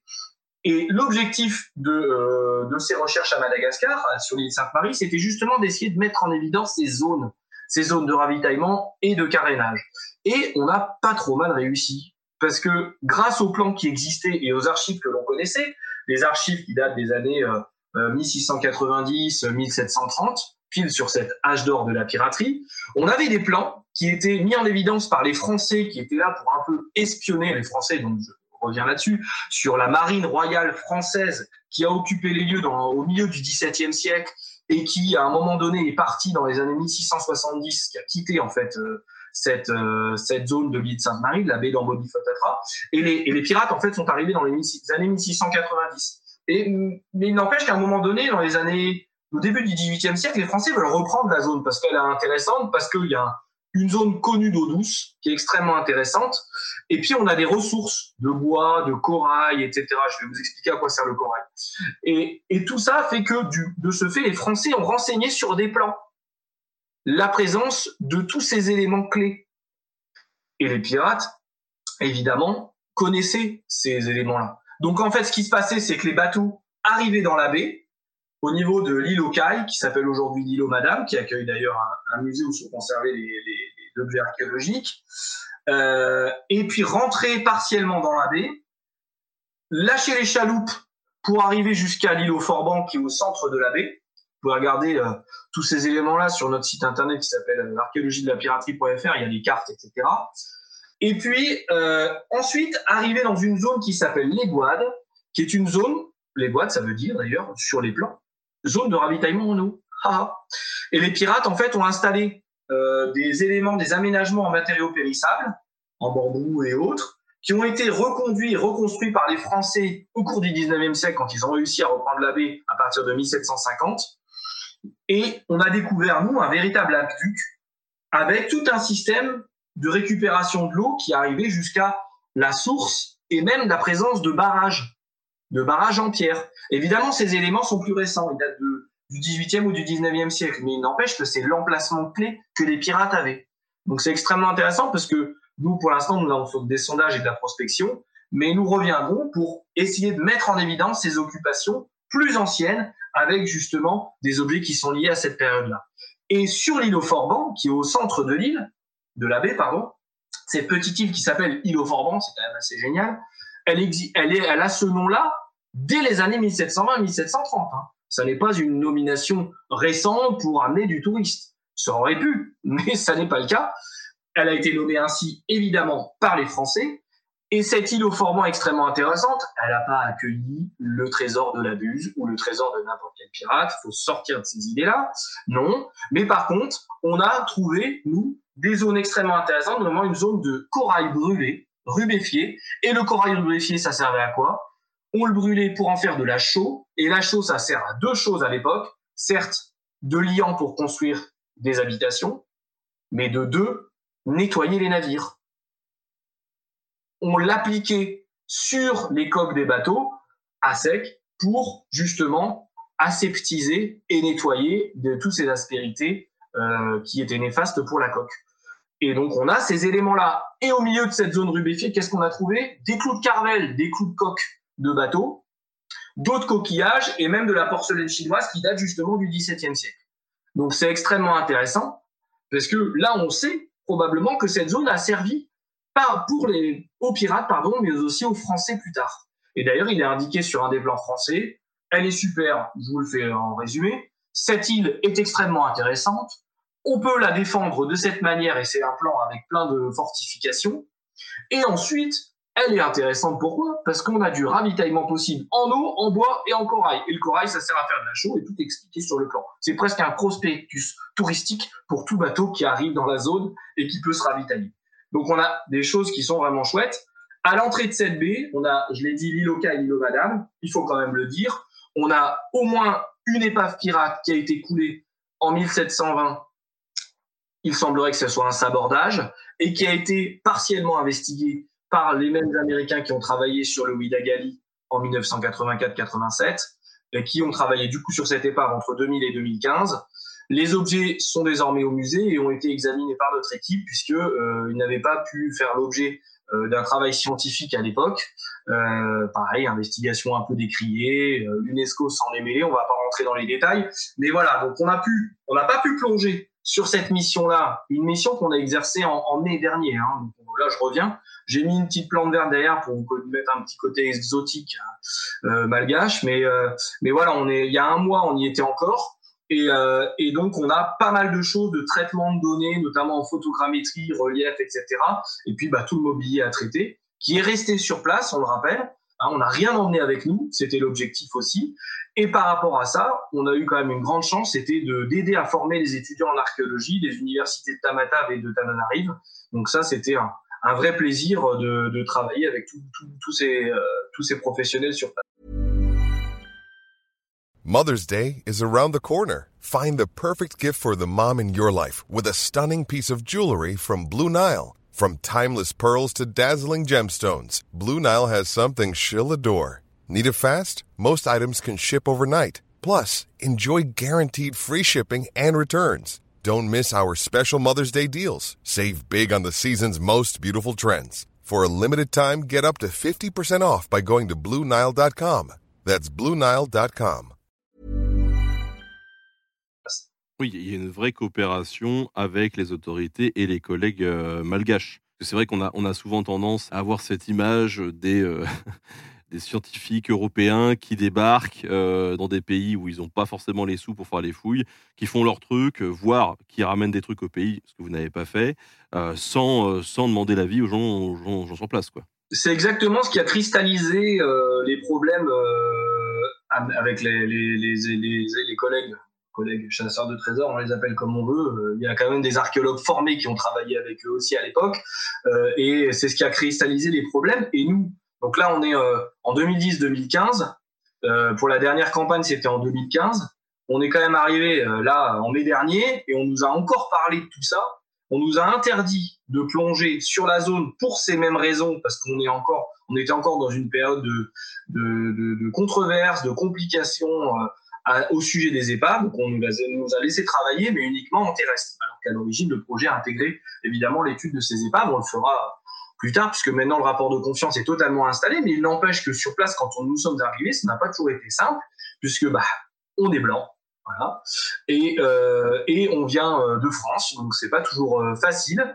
Bien qu'on ait eu des étudiants euh, malgaches avec nous, locaux même d'ailleurs, pour un Saint-Maréen, euh, et ça a été compliqué, on nous a même accusé, ça va vous faire rire, euh, petite anecdote euh, de, fouille, on a quand même balancé un drone pour faire du lidar sur une partie de la zone, hein, c'est-à-dire pour avoir le scan topographique de toute la baie, qu'on a réussi quasiment à faire en trois jours. Et, euh, et le drone euh, donc bah, qui scanne, etc. Et puis à un moment, euh, j'ai mes collègues qui m'appellent, qui me disent Jean, écoute, on a un souci. Moi, j'étais pas avec eux. On a un souci. Il y a un villageois qui nous accuse d'avoir tué son poulet. Dit comment ça hein? Bah le drone, il aurait découpé le poulet. donc évidemment on, rigole, on en rigole puisque bah, les poulets ne volent pas. Et, euh, non non non plus à Madagascar hein, ça c'est sûr. Et, donc en fait c'était une façon encore une fois de de, de, mettre l'accent sur notre présence le fait qu'on était là pour trouver le trésor d'ailleurs on nous a accusés euh, de chercher le trésor. On a dit non non mais nous on cherche de la céramique. Oui mais vous avez planqué le trésor. Non on n'a pas trouvé de trésor et il n'y en a pas d'ailleurs. Euh, l'objectif c'est pas ça euh, voilà, et également sur les réseaux sociaux, parce qu'on communique beaucoup, peut-être trop sur les réseaux sociaux, et on nous a pris à partie, etc., pour- par la population locale. Euh, parce que si on dit, on justifie, de toute manière, on nous dit qu'on l'a, on l'a caché. Donc, euh, bon, c'est un peu compliqué parfois. Mais globalement, ça s'est quand même extrêmement bien passé. On a été très bien accueillis. C'est quelques personnalités sur place qui nous ont ennuyés, mais ça n'a pas duré. Il a fallu, en fait, communiquer. C'est toute une histoire de communication avec les gens aussi. Hein. Euh, on peut pas arriver comme ça et, et euh, arriver en terrain conquis et mettre en place une, une, une coopération franco-malgache sans prévenir les autorités ou sans discuter avec la population. C'est tout à fait normal, ça se fait partout ailleurs, donc je vois pas pourquoi on le ferait pas à Madagascar et c'est ce qu'on a réussi à faire et du coup le rapport de confiance est installé et on espère l'année prochaine pouvoir y revenir et puis euh, et puis bah, travailler aussi sur ces épaves qui demandent qu'à euh, qu'à être euh, mises en évidence et, et traitées de la bonne manière. Pour juste une petite info, sur une des épaves, il y avait quand même près de 3500 tessons de céramique qui ont été découverts, dont euh, plus de 2800 de porcelaine chinoise. Donc on a une collection incroyable qui est conservée aujourd'hui dans les réserves du musée et qui demande qu'à être truquée et c'est ce qu'on est en train de faire. Donc on a, euh, on a beaucoup de chance aussi, hein, quand même, euh, conditions de travail incroyables. euh, On allait au, au bureau en pirogue. Bon, c'était quand même, c'était quand même sympa. En tout cas, il faut, quand même- faut quand même expliquer que si, euh, si la méfiance de certains est aussi euh, importante, c'est euh, aussi parce que Madagascar est une ancienne colonie. Enfin, en tout cas, les Français, les Français ont colonisé le- l'île. Bien sûr, hein, on était, les Français étaient présents jusque dans les années 70. euh, il en reste beaucoup officiellement. Il en reste encore beaucoup. les tensions entre la France et, Madagascar peuvent être encore présentes. euh, c'est pas toujours simple au niveau géopolitique. euh, et puis, bah, euh, les anciens, eux, ils connaissent l'archéologie que par euh, la présence des Américains. Donc, Américains ou Français, pour les gens, c'est un peu pareil. On vient piller le trésor, euh, piller. euh, et c'est là où le, le, la caricature du pirate fait mal. C'est trésor sous-marin ou trésor caché dans, sur une île. D'ailleurs, on a, nous, observé sur l'île au Forban des, sondages anciens euh, effectués par des pilleurs, euh, notamment des pilleurs étrangers. Donc, pas forcément des locaux. Euh, voilà, donc, et, des, et, des sacrés, et des sacrés trous hein, qui n'ont pas été rebouchés. Donc euh, déjà en plus c'est extrêmement dangereux. Donc on a on, on- a ce côté caricatural qui est présent, qui est toujours présent et, euh, et qui bah amène quand même de l'animosité si on n'est pas dans un dialogue avec la, les gens quoi. Enfin, nous l'objectif c'était de former les étudiants, de venir travailler sur place parce que aussi c'est des rêves de gosse pour chacun d'entre nous et on avait envie de partager ça avec les gens et c'est ce qu'on a fait. Donc on est assez content aussi au final de, de ce qu'on a pu faire avec les étudiants et, les, et, les- et la population. Qu'est-ce que tu as fait de façon très pragmatique, euh, justement, sur cette archéologie terrestre qui vous était permis Qu'est-ce qu'on a fait? Bah, on a déjà on a fait la, du la première semaine on a fait du lidar. C'est-à-dire que euh, y avait deux collègues qui étaient là, euh, Isabelle euh, Letellier et Eric Yenny. Je les salue s'ils nous écoutent. Isabelle qui a sa, boîte de, de drone hein, et de lidar. Donc ils ont balancé le lidar sur trois jours dans des zones particulières pour justement, comme je l'ai dit, scanner et avoir une image euh, euh, trois dimensions en relief euh, et avec euh, évidemment un MNT, un, un modèle numérique de terrain et de surface, euh, pour avoir un scan complet topo de, de la baie, ce qui n'avait jamais été fait. Dans un second temps, ce scan, il va nous servir à quoi? Il nous sert à traiter les anomalies, la visibilité des anomalies euh, présentes sur le, sur le terrain. J'explique. En prospection, dans les zones où on est allé, il y a de la végétation. C'est très compliqué de travailler quand on a des fougères au sol, par exemple. Donc le lidar permet d'enlever la canopée, à la fois les arbres, mais aussi la végétation euh, euh, qui, qui, nous empêche de travailler. Et en traitant avec des différents scans, différents calques, etc., on arrive à mettre en évidence des vestiges, des vestiges, des anomalies, c'est ce qu'on appelle comme ça, des anomalies euh, archéologiques, anthropiques. Non pas, évidemment, on voit les cabanes, les maisons, etc., mais on voit aussi des choses que l'on ne voit pas en vue aérienne. Donc on couple en fait plusieurs données aériennes qui nous permettent de retourner ensuite sur le terrain et de cibler des zones euh, qui sont sensibles à l'archéologie. Donc ça c'est ça c'est une première chose. On a travaillé aussi sur l'îlot Forban, mais par exemple voilà, l'îlot Forban était très dense en termes de végétation, ça n'a pas bien marché parce que le lidar n'a pas pu percer vraiment. C'est des rayons, hein, donc il n'a pas pu percer euh, la canopée qui était très dense. Par contre, ça a très bien marché sur le fort, le fort de la possession, qui a été édifié dans les années 1750 d'après les textes, euh, et euh, reconduit, réoccupé jusqu'au 19e siècle. Il y a encore d'ailleurs une garnison malgache sur place. Mais nous, ce qu'on avait comme, comme, comme intérêt, c'était de connaître la, vraie, la réelle fondation du fort. Est-ce qu'elle était datée de 1750, fort de la Compagnie des Indes par les Français, ou est-ce qu'elle était plus ancienne? Et en fait, le LIDAR nous a permis de mettre en évidence des remparts, des, des zones plus anciennes, avec un plan assez ancien euh, et qu'on ne pouvait pas forcément voir à l'œil nu ou alors qui était caché sous la végétation. Donc ça, c'est extrêmement intéressant. Ça, c'était la première semaine. Et ensuite, il nous restait deux semaines de terrain. Eh bien, grâce au LIDAR qui a été partiellement traité sur place, et en revenant de France, et à nos prospections dans des zones qui étaient plus accessibles que celles qui avaient été traitées par le LIDAR, euh, on a pu aller à l'Aiguade, sur l'île au Forban et, euh, et au Fort, et on a mené une prospection dans un premier temps, c'est-à-dire rechercher des vestiges et des aménagements visibles à l'œil nu, sans creuser, en ramassant, en, en, marquant au GPS les différentes données qu'on pouvait trouver. Et ensuite, on a effectué des, des sondages. Des sondages, c'est-à-dire des fenêtres ouvertes alors là, on est dans une première mission de reconnaissance, donc on ne fait pas des grands sondages sur air ouverte, hein, comme vous pouvez le voir dans les reportages ou dans les, dans, dans, les documentaires, etc., ou sur le, sur le web. On est sur des petites fenêtres d'un mètre sur un mètre, avec environ 50 cm de profondeur, et on teste. En fait, c'est des sondages tests pour voir où on en est au niveau des occupations. Et ça nous a permis de lire en fait le sol et de comprendre tous ces éléments-là. C'est rajouter en plus des vestiges extrêmement intéressants, c'est-à-dire des, des aménagements en pierre, qui n'étaient pas forcément visibles ou répertoriés, qu'on a dessinés, photographiés, etc. Et on, bien sûr, on a collecté des objets qui ont été inventoriés et dessinés, qu'on est encore en train de traiter à distance, puisqu'on a renseigné un maximum de choses sur place, comme je vous l'ai dit tout à l'heure et Ben l'a rappelé, on n'a pas ramené les objets, donc euh, il fallait renseigner un maximum de choses sur place. Euh, sur deux semaines, c'était assez chaud, euh, et maintenant, ben, on est en train de traiter nos dessins, d'écrire les rapports, sur différents sites. Ce qu'il faut savoir, c'est que c'est une baie assez imposante et on a, je vais dire euh, quelque chose comme ça en l'air, mais une dizaine, une douzaine de sites archéologiques. Donc il faut mettre en évidence ces zones avec euh, ces sites archéologiques et les traiter de manière méthodique pour ensuite bah, remettre un rapport archéologique officiel signé et écrit par les Français et les Malgaches, le remettre au gouvernement comme en France, hein, et puis ensuite valider euh, une potentielle euh, euh, future deuxième mission pour aller un peu plus loin dans les investigations. Mais alors, juste cette campagne-là, qui était juste du, repérage, tu m'as dit que vous avez mis deux ans, c'est ça, à la, à la préparer. Donc là, s'il y a une douzaine de, de sites archéo, c'est quoi? C'est le travail d'une vie? Non, non. Alors on a on, a mis euh, on avait mis deux ans pour le speaker, on a mis à peu près deux ans aussi pour pour l'île Sainte-Marie. On avait intégré à la base, bah, évidemment la plongée, mais bon, ça a été écarté.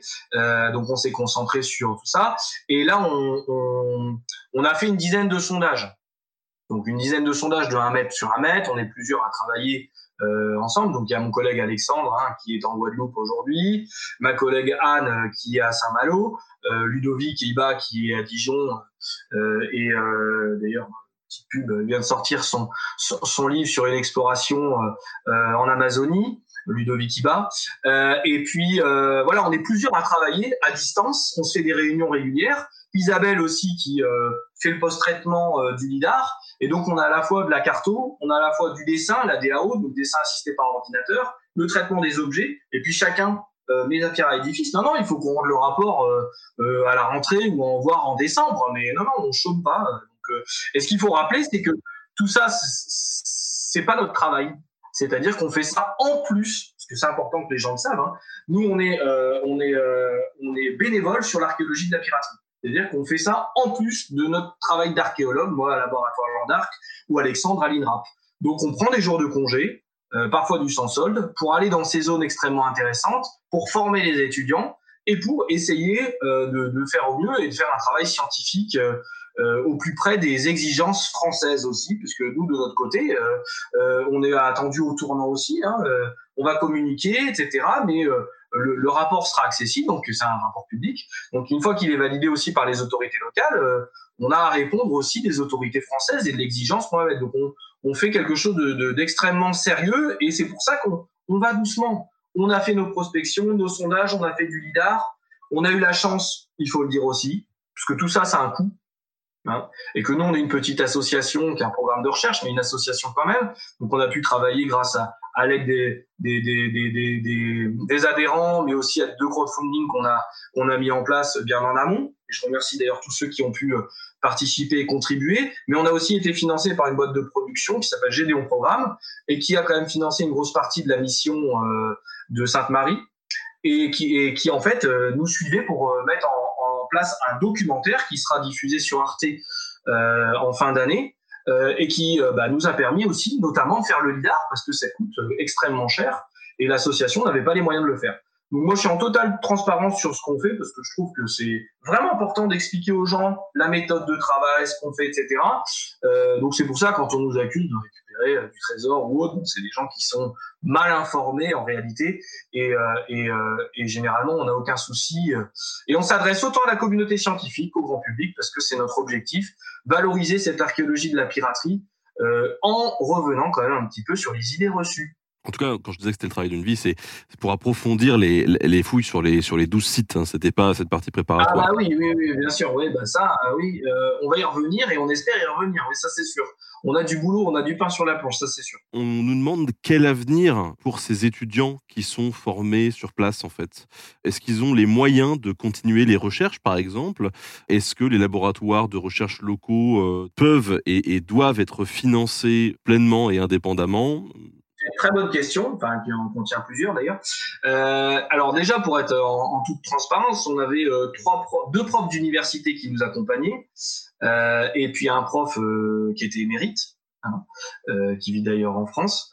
Et, et, donc ces trois profs encadrés avec nous, les, les cinq étudiants de, de, deux universités, j'ai dit Tana et, et Tamatave. Et puis parmi eux, on avait un étudiant qui vit à Sainte-Marie.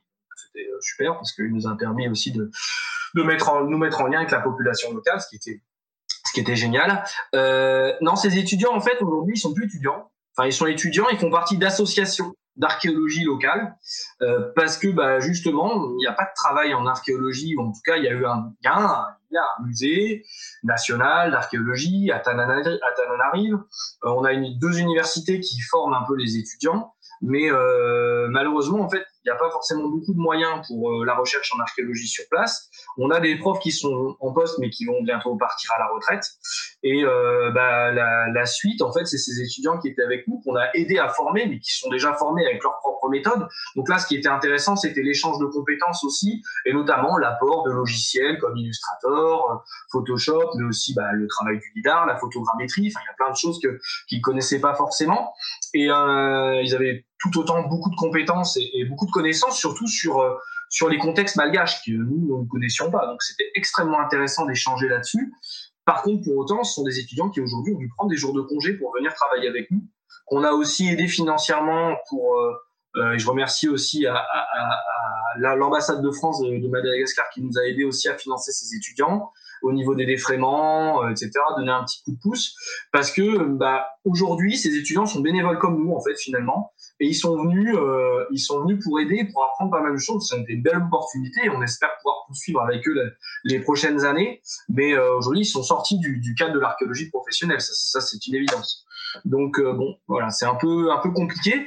Madagascar a quand même la chance d'avoir d'avoir d'avoir toujours à, ce jour euh, un laboratoire d'archéologie qui, qui, qui, continue à fonctionner. Ce qui n'est pas le cas bah, de l'île Maurice, qui n'a pas de qui est beaucoup plus petit, certes, mais, et qui, qui, a aussi une grande richesse archéologique, mais qui n'a pas d'archéologue professionnel. Euh, je vous parlais tout à l'heure de mon collègue Yann Von Arnim, qui est associé au, au, Mauritius Museum Council, qui est présent dans le musée d'archéologie, etc., euh, qui a une formation d'archéologie euh, bénévole, etc., qui est océanographe, qui, qui est la pierre à l'édifice sur, sur l'archéologie sous-marine de, de, de, de l'île Maurice. Mais ce sont des étrangers, des campagnes étrangères avec l'accord des Mauriciens et en lien avec les Mauriciens que, que le travail se fait. Donc localement, on n'a pas ce travail qui, qui, qui, est professionnalisé comme en France.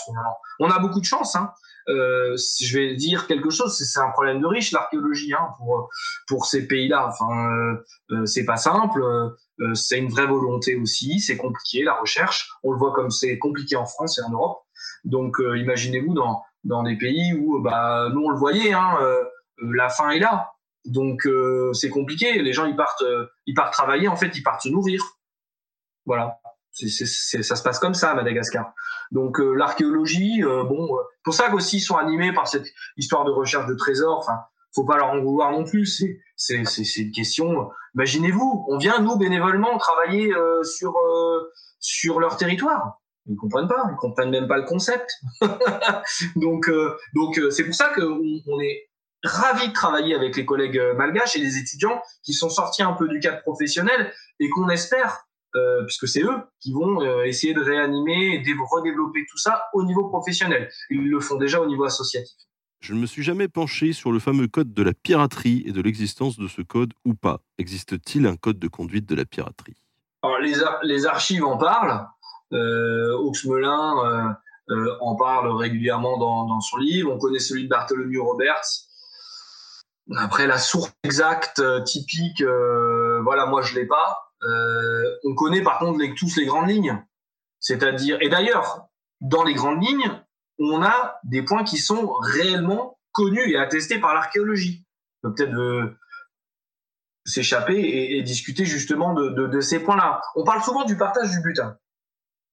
Le partage du butin, ouais, euh, en fonction du grade, ça c'est une certitude, et en fonction aussi des blessures qui ont été euh, subi par l'équipage au cours de l'abordage qui a permis d'accéder au, butin. Aussi. Aussi plus généralement. Et c'est quelque chose qui est récurrent dans les épaves, pour le coup, euh, pirates qui ont été découvertes. Et c'est ce qu'on a observé aussi sur le speaker. On découvre des petits, alors que ce soit sur Queen Anne's Revenge, Louis Dagali, ou également sur le speaker, des petits lingots en or qui ont peut-être été recoulés, refondus, peu importe, et qui sont découpés au couteau assez nettement pour le partage du butin. On a également, sur Louis Dagali et Queen Anne's Revenge, des bijoux africains, donc liés évidemment à la traite, hein, euh, cassés, concassés en or, et qui sont aussi découverts pour vocation à être partagés entre l'équipage. Donc ça, c'est vraiment, moi, c'est ce que je préfère en fait. C'est partir de toutes ces idées euh, préconçues sur les pirates et amener des fondements historiques, certes, mais quand on a les vestiges archéologiques, c'est génial. On a cette histoire de John King, un gamin, un mousse qui euh, euh vient, tu connais l'histoire puisqu'elle est dans, dans, dans, mon petit livre sur euh, Barbe Grise et sur les, les, les, les, pirates, euh, livre pour enfants. On a ce John King qui euh, fait partie de l'équipage du Widagali, donc sous le capitanat de Samuel Bellamy. On dit qu'il a 10, 11 ans, c'est attesté dans les écrits, dans les comptes rendus d'équipage, etc. Euh, réalité ou fiction, des mousses à cette période-là, chez les marins, il y en a des tonnes, chez les pirates, pourquoi pas. Et là, l'archéologie, lorsqu'ils ont découvert l'épave, ils ont trouvé un bout de tibia d'enfant et une chaussure d'enfant et une chaussette d'enfant. Tout ça dans le même contexte. Il y avait un gamin dans l'équipage c'est quand même assez chouette. Donc là, on arrive à associer une découverte archéologique à une histoire qui a amené tant de fantasmes, le Jim Hawkins de l'île au trésor, etc., grâce à l'archéologie. Donc c'est quand même assez, assez chouette. On a une, on a une question, alors c'est rigolo parce qu'il n'y a pas très très longtemps, on avait euh, reçu euh, deux auteurs de BD pour la République du, du crâne. Et donc, on a l'auteur qui a une vision euh, très assumée d'un point de vue politique aussi, et qui le revendique d'ailleurs dès le début de la BD pour essayer de désamorcer un petit peu les critiques qu'on pourrait lui faire, et qui donc s'inspirait d'un type, Marcus Rediker, qui a travaillé sur la piraterie. Alors, du coup, qu'est-ce que tu en penses un petit peu de tes travaux à, à Marcus Rediker? Donc déjà, Marcus Rediker, c'est un historien, anthropologue social aussi, sur, américain, qui a travaillé beaucoup sur l'histoire de l'âge d'or de la piraterie. J'ai pas lu tous ses travaux, mais j'en ai lu certains. Ils sont quand même relativement décriés, euh, puisque quand même l'objectif, euh, je perds ma voix, Il était, il en tête. euh, L'objectif étant justement de mettre en place cette histoire de communauté, euh, communauté pirate, égalitaire, etc. Nous, nous, ce qu'on qu'on perçoit à travers les textes euh, et puis aussi l'archéologie et puis le monde maritime à l'époque, c'est que la hiérarchie, elle reste là en fait. Elle est quand même présente. Et on le voit notamment sur un, je vous expliquer, euh, à travers un manuscrit que Marcus Rediker ne connaît sûrement pas, qui est un, manuscrit de Sieur Robert, édité en 1730 sur la description de l'île de Madagascar, et qui a une partie sur la piraterie à Madagascar, et qui évoque justement l'installation terrestre des pirates sur la côte est de Madagascar, à Sainte-Marie, mais aussi à Port-de-Fin. Et, il explique l'installation de ces pirates dans des, dans des cabanes fortifiées avec des échelles. Il explique d'ailleurs très bien là. C'est vraiment un, un compte rendu d'espionnage hein, de, de, ce, de, ce, de cet officier français qui a été fait prisonnier. Et sur une des cahutes, on a une hiérarchie qui est installée avec le drapeau du capitaine pirate qui est en place. Ce qui montre quand même que ce soit à bord des, des équipages, mais également à terre, sur des campements éphémères, qu'on a cette hiérarchie qui est respectée. Et que ce côté égalitaire, ce côté, bon, on va abolir tous les esclaves, euh, etc., on va les intégrer à l'équipage, ça a existé peut-être, partiellement, sûrement, mais je peux vous dire que dans les textes, on a surtout des pirates qui profitent de la traite négrière parce que c'est lucratif. Et on le voit à Sainte-Marie, ça a servi de comptoir. Et on a un texte d'ailleurs du gouverneur de l'île de la Réunion lorsqu'il propose l'amnistie à, à Christopher Condon en 1720. Il lui demande, il atteste la présence de tant de pirates et de tant d'esclaves, et il atteste euh, le rendu de ces esclaves, etc. Et donc, on sait que ces pirates ont exploité un peu le filon d'or, euh, je m'excuse pour cette expression, mais en lien d'ailleurs avec les locaux, avec les indigènes malgaches, puisque c'était pour se faire un maximum d'argent. Donc cette société égalitaire où on a euh, euh, César, le sergent de Barbe Noire, noir, ancien esclave, qui a été aboli, etc. Oui, oui, on a des exemples, mais on a aussi beaucoup, beaucoup de contre-exemples. Les pirates étaient actifs dans la traite négrière. Et on a des vestiges qui en, qui en font la preuve avec la présence de manilles, de ces, de ces bracelets qui étaient mis à la cheville ou au, ou au, au, poignet, qui sont en bronze et qui servent de monnaie d'échange pour la traite. Donc on a, on a des éléments tangibles. Et regardez les, les, les, les bijoux à Caen hein, de la côte ouest d'Afrique, la fameuse côte d'or, etc., où on a, où on a euh, des restes qui sont partagés entre l'équipage. Donc on a quand même, nous, en archéologie, de gros sons de cloche qui vont vers ça, et également aussi côté historique, parce qu'on a des faits. Moi, je suis plutôt sur une position intermédiaire, je suis pas aussi radical. Et la présence de Libertalia, là je rappelle, je suis un petit peu plus pour mon collègue historien Alexandre Audard, qui a publié l'année dernière euh, son livre Libertalia, une république des pirates à Madagascar, aux éditions Hémisphère, et qui fait le point sur le mythe de Libertalia, euh, qui est assez d'accord avec moi. Euh, il faut, euh, il faut arrêter dans cette politisation aussi de la piraterie, ce côté libertaire. Tu as commencé par parler de ça. Oui, alors je suis pas complètement convaincu euh, que tout le monde avait, avait une égalité. On le voit dans les récits, etc. Le capitaine, il a son mot à dire, le quartier maître aussi. Et après, bah, c'est une, une question de hiérarchie, même si tout le monde peut avoir son mot à dire. Il y a quand même une hiérarchie dans la liberté. On a une question sur le, la différence de climat qu'il peut y avoir éventuellement entre les, les Caraïbes et, et l'océan Indien. Est-ce que ça joue sur la conservation des, des traces archéologiques? En termes de, en termes de, de climat, on est, c'est pareil. Il n'y a pas de différence. Euh, en et donc, en termes de conservation, déjà, on a les saisons des pluies, euh, on a le côté très humide, très chaud. Euh, je suis allé, tu connais la Martinique. Moi, je suis allé l'année dernière en Martinique, au mois de juillet. Euh, je me suis retrouvé en novembre à, à, à Maurice. Euh, bon, euh, évidemment, la saison n'est pas la même, hein, mais parce que bah, j'ai avancé dans le temps, c'est tout.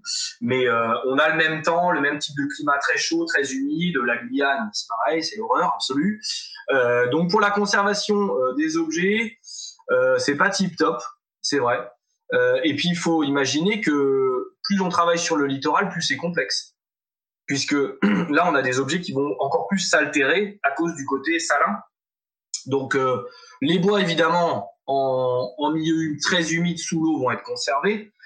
Les objets globalement oui, mais alors après quand ils sont sortis de l'eau, Là, c'est extrêmement compliqué. On a un traitement, mais qu'on connaît, euh, qu'on connaît en Bretagne, hein.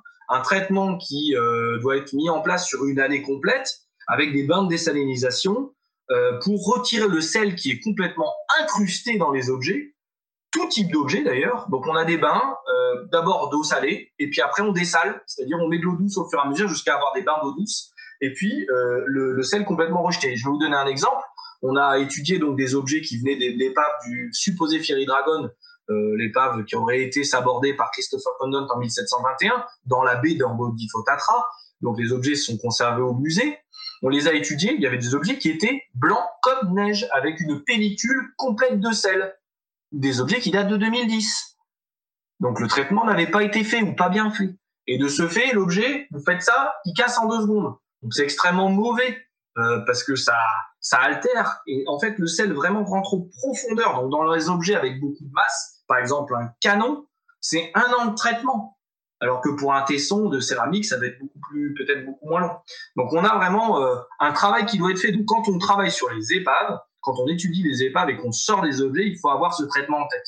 Sinon, euh, c'est pas la peine. On va détruire les, les vestiges. D'ailleurs, est-ce qu'il y a des musées de la piraterie ou est-ce que c'est ils se confondent avec d'autres types de musées? Je dis ça euh, au hasard parce que j'ai travaillé avec le musée de la marine il n'y a pas très longtemps. Mais...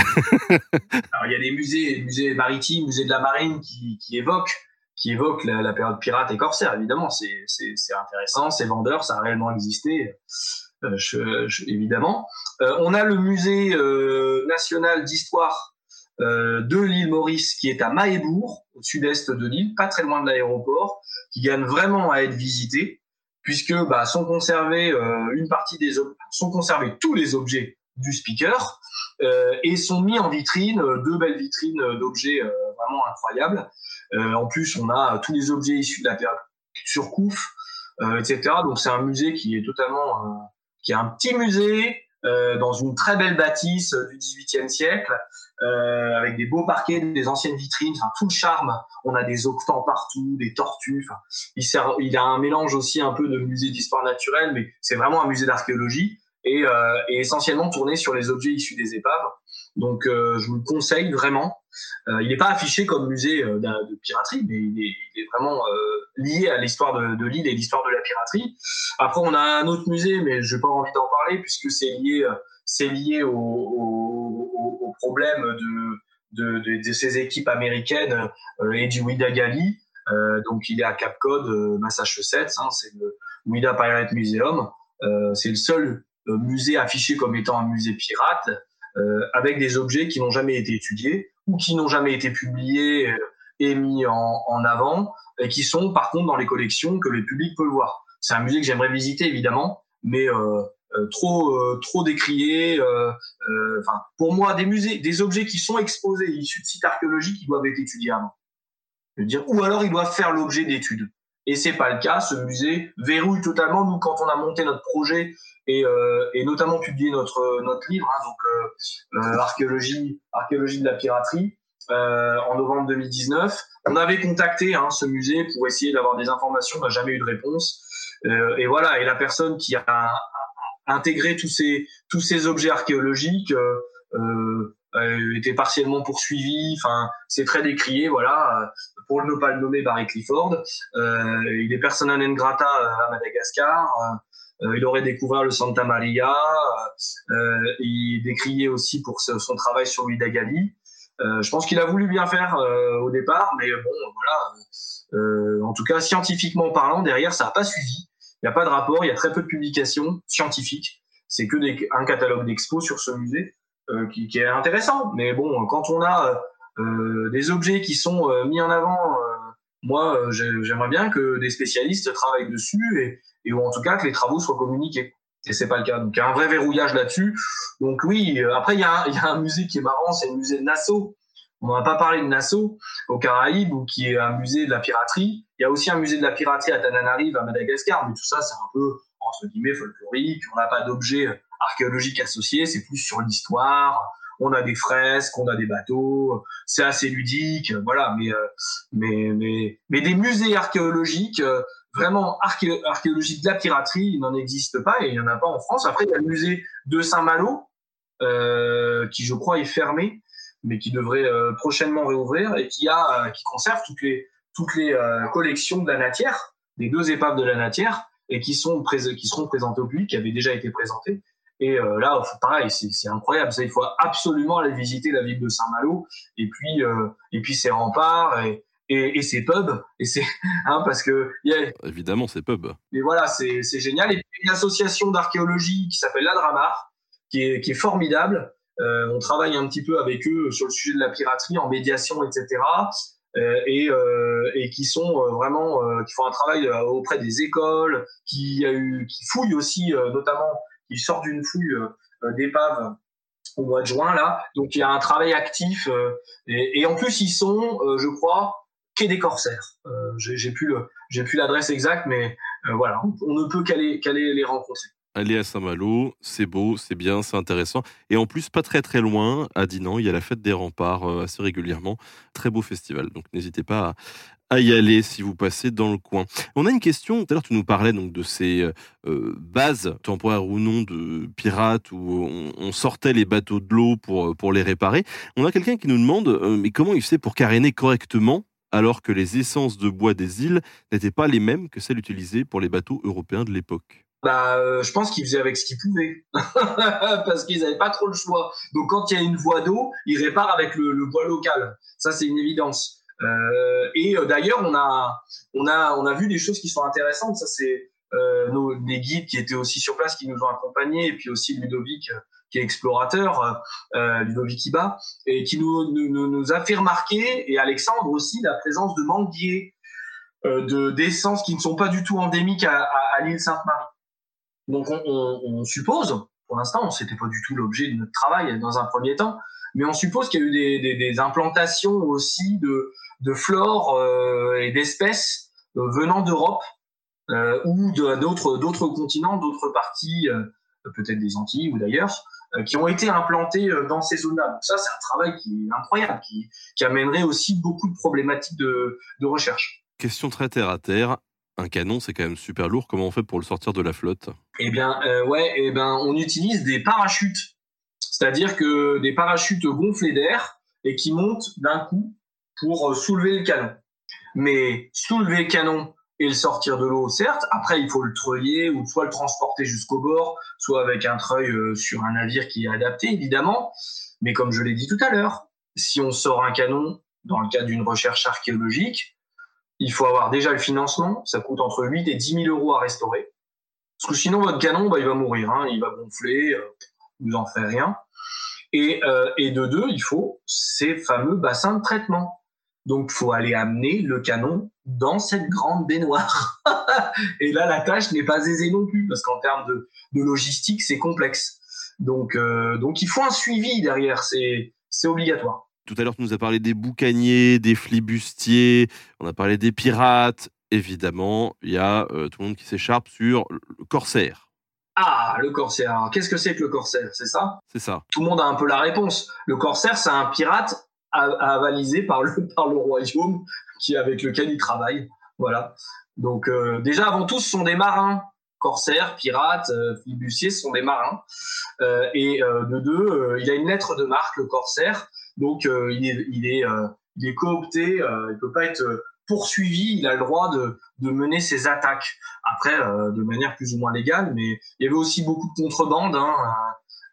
on avait le jeu de le jeu des drapeaux hein, c'est-à-dire euh, afficher un faux pavillon euh, euh, anglais, français. En fait, c'était des pirates. Il y a tout ce jeu de dupes qu'on n'a pas évoqué, mais qui est extrêmement intéressant, que la littérature, notamment les bandes dessinées, évoquent. Euh, voilà, donc, euh, donc là-dessus, on a, on a pas mal de choses à, évoquer, c'est sûr. Pour revenir un peu à ces fouilles sur l'île, est-ce que là-bas, la législation est, est, sensiblement la même en France pour ce qui est des fouilles préventives? Entendre par là. Il n'y a pas de fouilles préventives. D'accord. Donc, s'il y a un projet immobilier. Il n'y a pas de fouilles archéologiques à Madagascar. Il n'y a rien. Imaginez, hein, déjà c'est compliqué donc euh, sur place donc euh, non non on va pas surtout pas ralentir les, les aménagements du territoire. euh.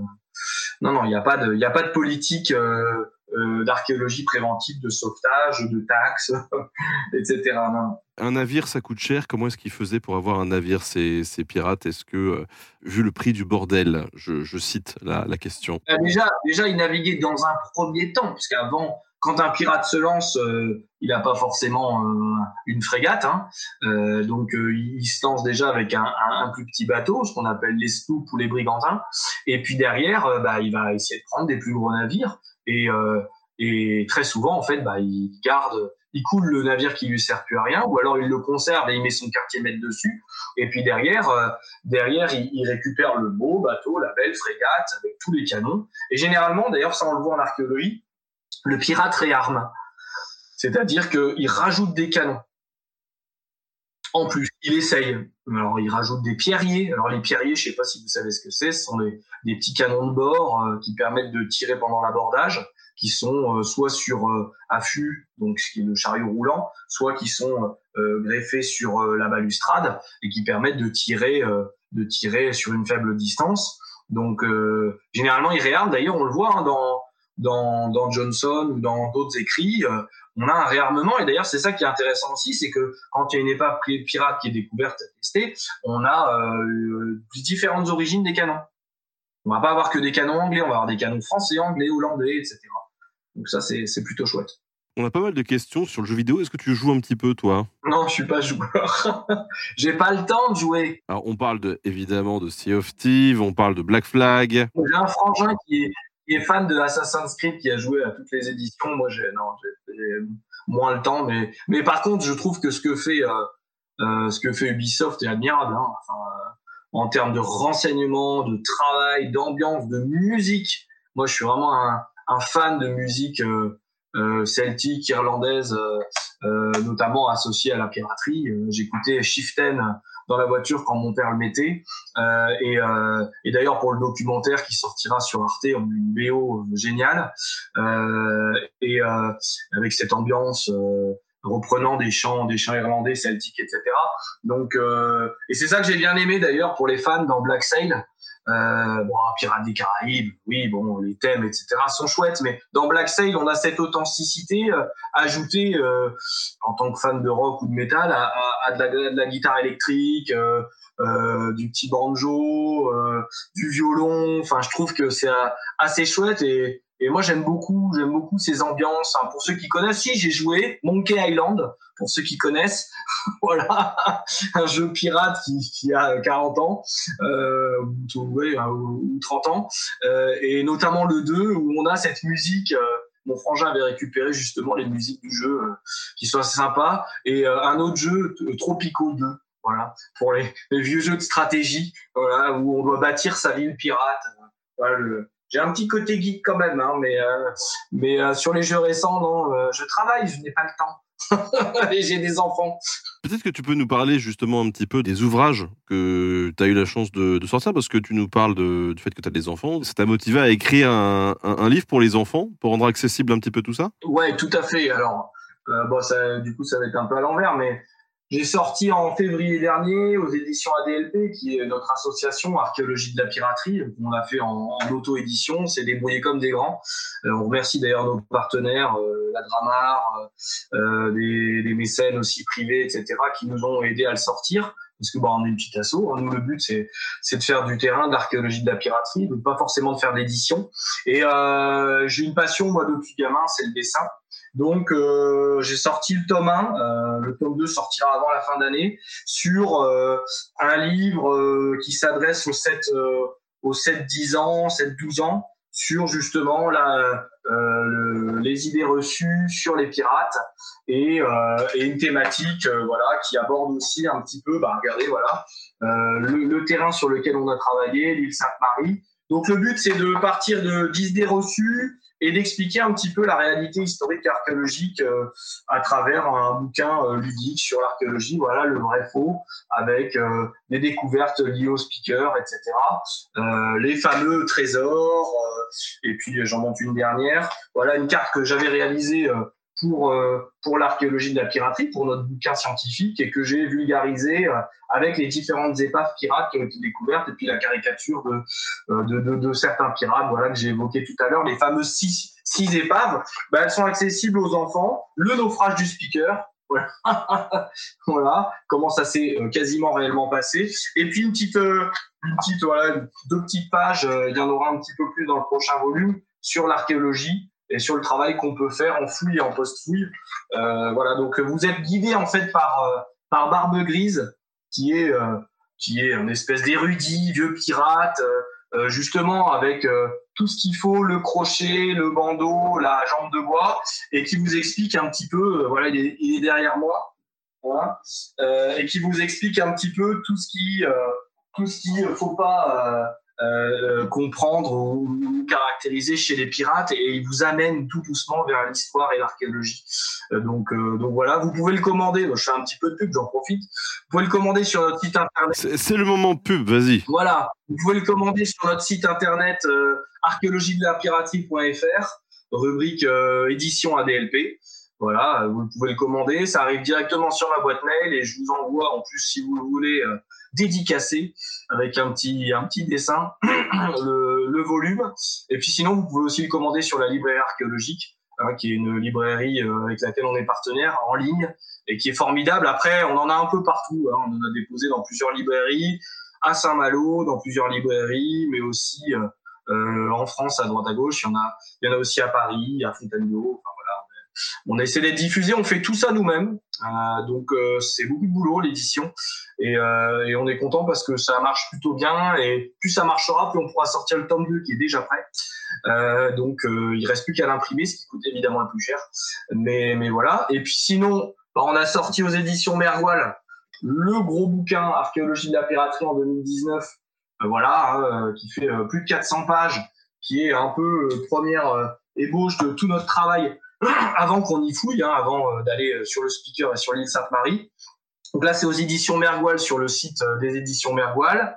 Et puis, bah, en avril, on vient de sortir le speaker 1702, euh, qui a un ouvrage plus, plus vulgarisé, plus grand public. Euh, voilà, avec des belles photos. Pareil, on a tout fait nous-mêmes. Moi, j'ai fait le montage, une partie de l'écriture. je vous montre quelques photos, voilà. donc, accessible aussi sur euh, notre site internet. Et, euh, et voilà donc euh, à des prix relativement accessibles hein. donc merci pour votre soutien parce que c'est aussi le financement de ces, livres qui va nous permettre de retourner après l'année prochaine sur sur nos différents terrains de fouille donc, et je remercie évidemment Ben de nous laisser l'espace de pouvoir présenter un petit peu tout ce qu'on fait parce que c'est une chance c'est une chance. Nous on a un but dans notre travail, c'est le transmettre. Voilà. On fait vraiment ça pour, euh, pour vous, pour le grand public, pour la communauté scientifique aussi, et parce que c'est un kiff euh, de chercheur. Mais, euh, mais vraiment, l'objectif, c'est c'est le partage. Donc, c'est pour ça qu'on communique beaucoup sur les réseaux et, et bah, qu'on a des partenariats avec, avec Ben aussi et d'autres qui nous permettent de, de, de, toucher plus de gens. Parce que c'est pas facile, vous le savez, sur les réseaux sociaux, c'est pas toujours ça. Donc je remercie encore pour, euh, pour ce soir. C'est un plaisir. Est-ce qu'avant de partir, tu aurais quelques bouquins à, à nous conseiller aussi autour de... Oui, alors bah, en plus des nôtres, évidemment. Hein. on a, on a euh, qui euh, a été réédité cette année, le dictionnaire des corsaires et des pirates de mon collègue et ami Philippe Rodège et de son collègue Gilbert Buty, des universitaires aux, aux, éditions CNRS, qui est la Bible, hein, vraiment sur qui est façon dictionnaire, mais qui est la Bible avec plein de notices sur tous les sites pirates, etc. Euh, je rappelle Alexandre Rodard, euh, voilà, euh, une république des pirates à Madagascar, Libertalia, euh, interprétation d'un mythe, donc il fait le point un peu là-dessus. et puis bah, les collègues américains, et notamment un livre qui est vraiment super chouette sur le Queen Anne's Revenge, euh, qui euh, s'achète euh, en ligne aussi, mais chez votre libraire. Hein, vous pouvez le commander, il n'y a pas de souci. Ça s'appelle Blackbird's Sunken Prize et ça a été édité en 2018. C'est sur les pages du Queen Anne's Revenge. Merci pour cette sélection. Est-ce que tu aurais un petit mot pour conclure cette interview, quelque chose que tu voulais rajouter peut-être, qu'on a qu'on n'a pas dit? Euh, Non, on est on est on est hyper enthousiaste, on est très content en fait de, de, de pouvoir faire ce qu'on fait. En plus de notre travail. on le fait vraiment de bon cœur. ça n'a pas toujours été simple avec la communauté scientifique, notamment en France. Hein, les soutiens sont, ont été un peu compliqués au début. Maintenant, ça commence à, à être beaucoup plus facile. mais, mais voilà, on, on fait ça vraiment parce que déjà on est intéressé par le sujet et que on, c'est un travail collectif avec beaucoup de collègues qui, qui, euh, qui euh, s'investissent sur leur temps perso pour euh, communiquer au grand, auprès du grand public. Pardon. Donc voilà, on est, on, est, on est ravis de pouvoir le faire. moi, quand j'ai commencé à m'intéresser au, sujet, ça fait longtemps. je l'ai formalisé à l'île Maurice durant un, voyage de vacances. J'ai commencé à écrire les premières lignes du bouquin sur archéologie de la piraterie face à l'océan Indien. C'était assez chouette, je vous, l'ajoute. Et, euh, de ce fait, euh, c'est là où on, s'est dit, tiens, c'est vraiment dommage parce que c'est une concrétisation. Ça n'existe pas en France, cette archéologie de la piraterie. Cette thématique n'est pas abordée. Pourquoi les Américains auraient le monopole? Et, c'est pour ça qu'on fait des bouquins aussi rapidement. Euh, c'est pour communiquer en dehors de l'histoire et que cette archéologie-là, elle a des choses vraiment à, à apporter euh, sur toutes ces caractéristiques qu'on a, qu'on a évoquées. On a plein d'autres sujets qu'on aurait pu traiter. Euh, l'île de la tortue un petit peu. Nassau, pourquoi on parle pas de Nassau en archéologie? Bah, Parce qu'aujourd'hui, c'est presque un parc d'attraction. Donc, euh, bah, il n'y a pas de politique préventive, euh, d'archéologie préventive. Donc, on n'a pas pu mettre en évidence euh, cette l'archéologie de la piraterie. On a une île qui s'appelle l'île Saint-Martin quand même, à côté de Saint-Barth, euh, qui a livré une des premières fouilles terrestres d'archéologie de la piraterie, interprétée comme un, un reste de campement euh, de, de population marginale, possiblement des flibustiers, à la deuxième moitié du XVIIe siècle, fouillé par l'INRAP en 2016. Euh, donc, euh, on a des choses hein, qui sont que vous pouvez retrouver à, à, droite à gauche dans nos publications et sur notre site internet, voilà, euh, archéologie de la piraterie.fr. Et puis dernier mot, bah, abonnez-vous sur notre page Facebook et sur nos comptes Instagram, archéologie de la piraterie, parce que en fait toutes les semaines, on est un peu comme nous Bene, on met beaucoup de choses, on, on essaie de partager au maximum ce qu'on fait. Et, euh, donc, euh, vous pouvez nous suivre sur nos missions euh, régulièrement. Voilà, on a, nos comptes qui ont, vachement augmenté quand on a pu faire nos missions en archéologie, donc on est ravis. Mais voilà, on continue à nous suivre, à nous soutenir parce que c'est comme ça qu'on pourra continuer et, à, alimenter un petit peu nos recherches. Donc, merci à tous pour votre soutien et merci à Ben et à Nota Bene pour, pour sa confiance. C'est un plaisir. Merci à toi d'avoir accepté cette invitation. À vous tous qui vous intéressez aux pirates, vous pouvez retrouver sur la chaîne euh, YouTube et puis euh, viendra le temps aussi à un moment donné en, podcast deux épisodes qu'on a déjà fait, un en partenariat avec euh, le musée de la marine hein, sur la vie quotidienne des pirates et puis un autre qu'on avait fait avec le camarade de Fred d'Hérodote comme sur l'âge d'or des pirates justement. Donc vous pouvez retrouver ces épisodes là. Merci encore Jean de ta présence ce soir. Merci à tous d'avoir suivi cette émission. On se retrouve retrouve euh, bientôt pour la prochaine interview. À toutes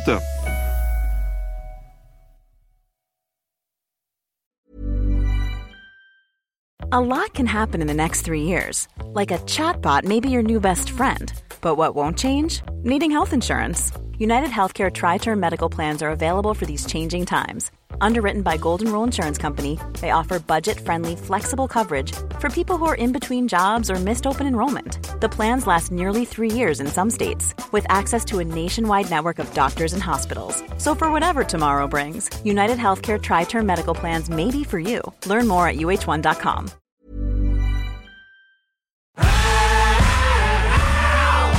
Si vous avez aimé ce podcast, vous aimerez aussi mon autre podcast, Callisto, dans lequel je vous raconte des mythes et des légendes. En attendant que vous nous suiviez sur Castbox, Apple Podcast, Podcast Addict ou toute autre plateforme qui propose cette fonction, n'hésitez pas à vous abonner.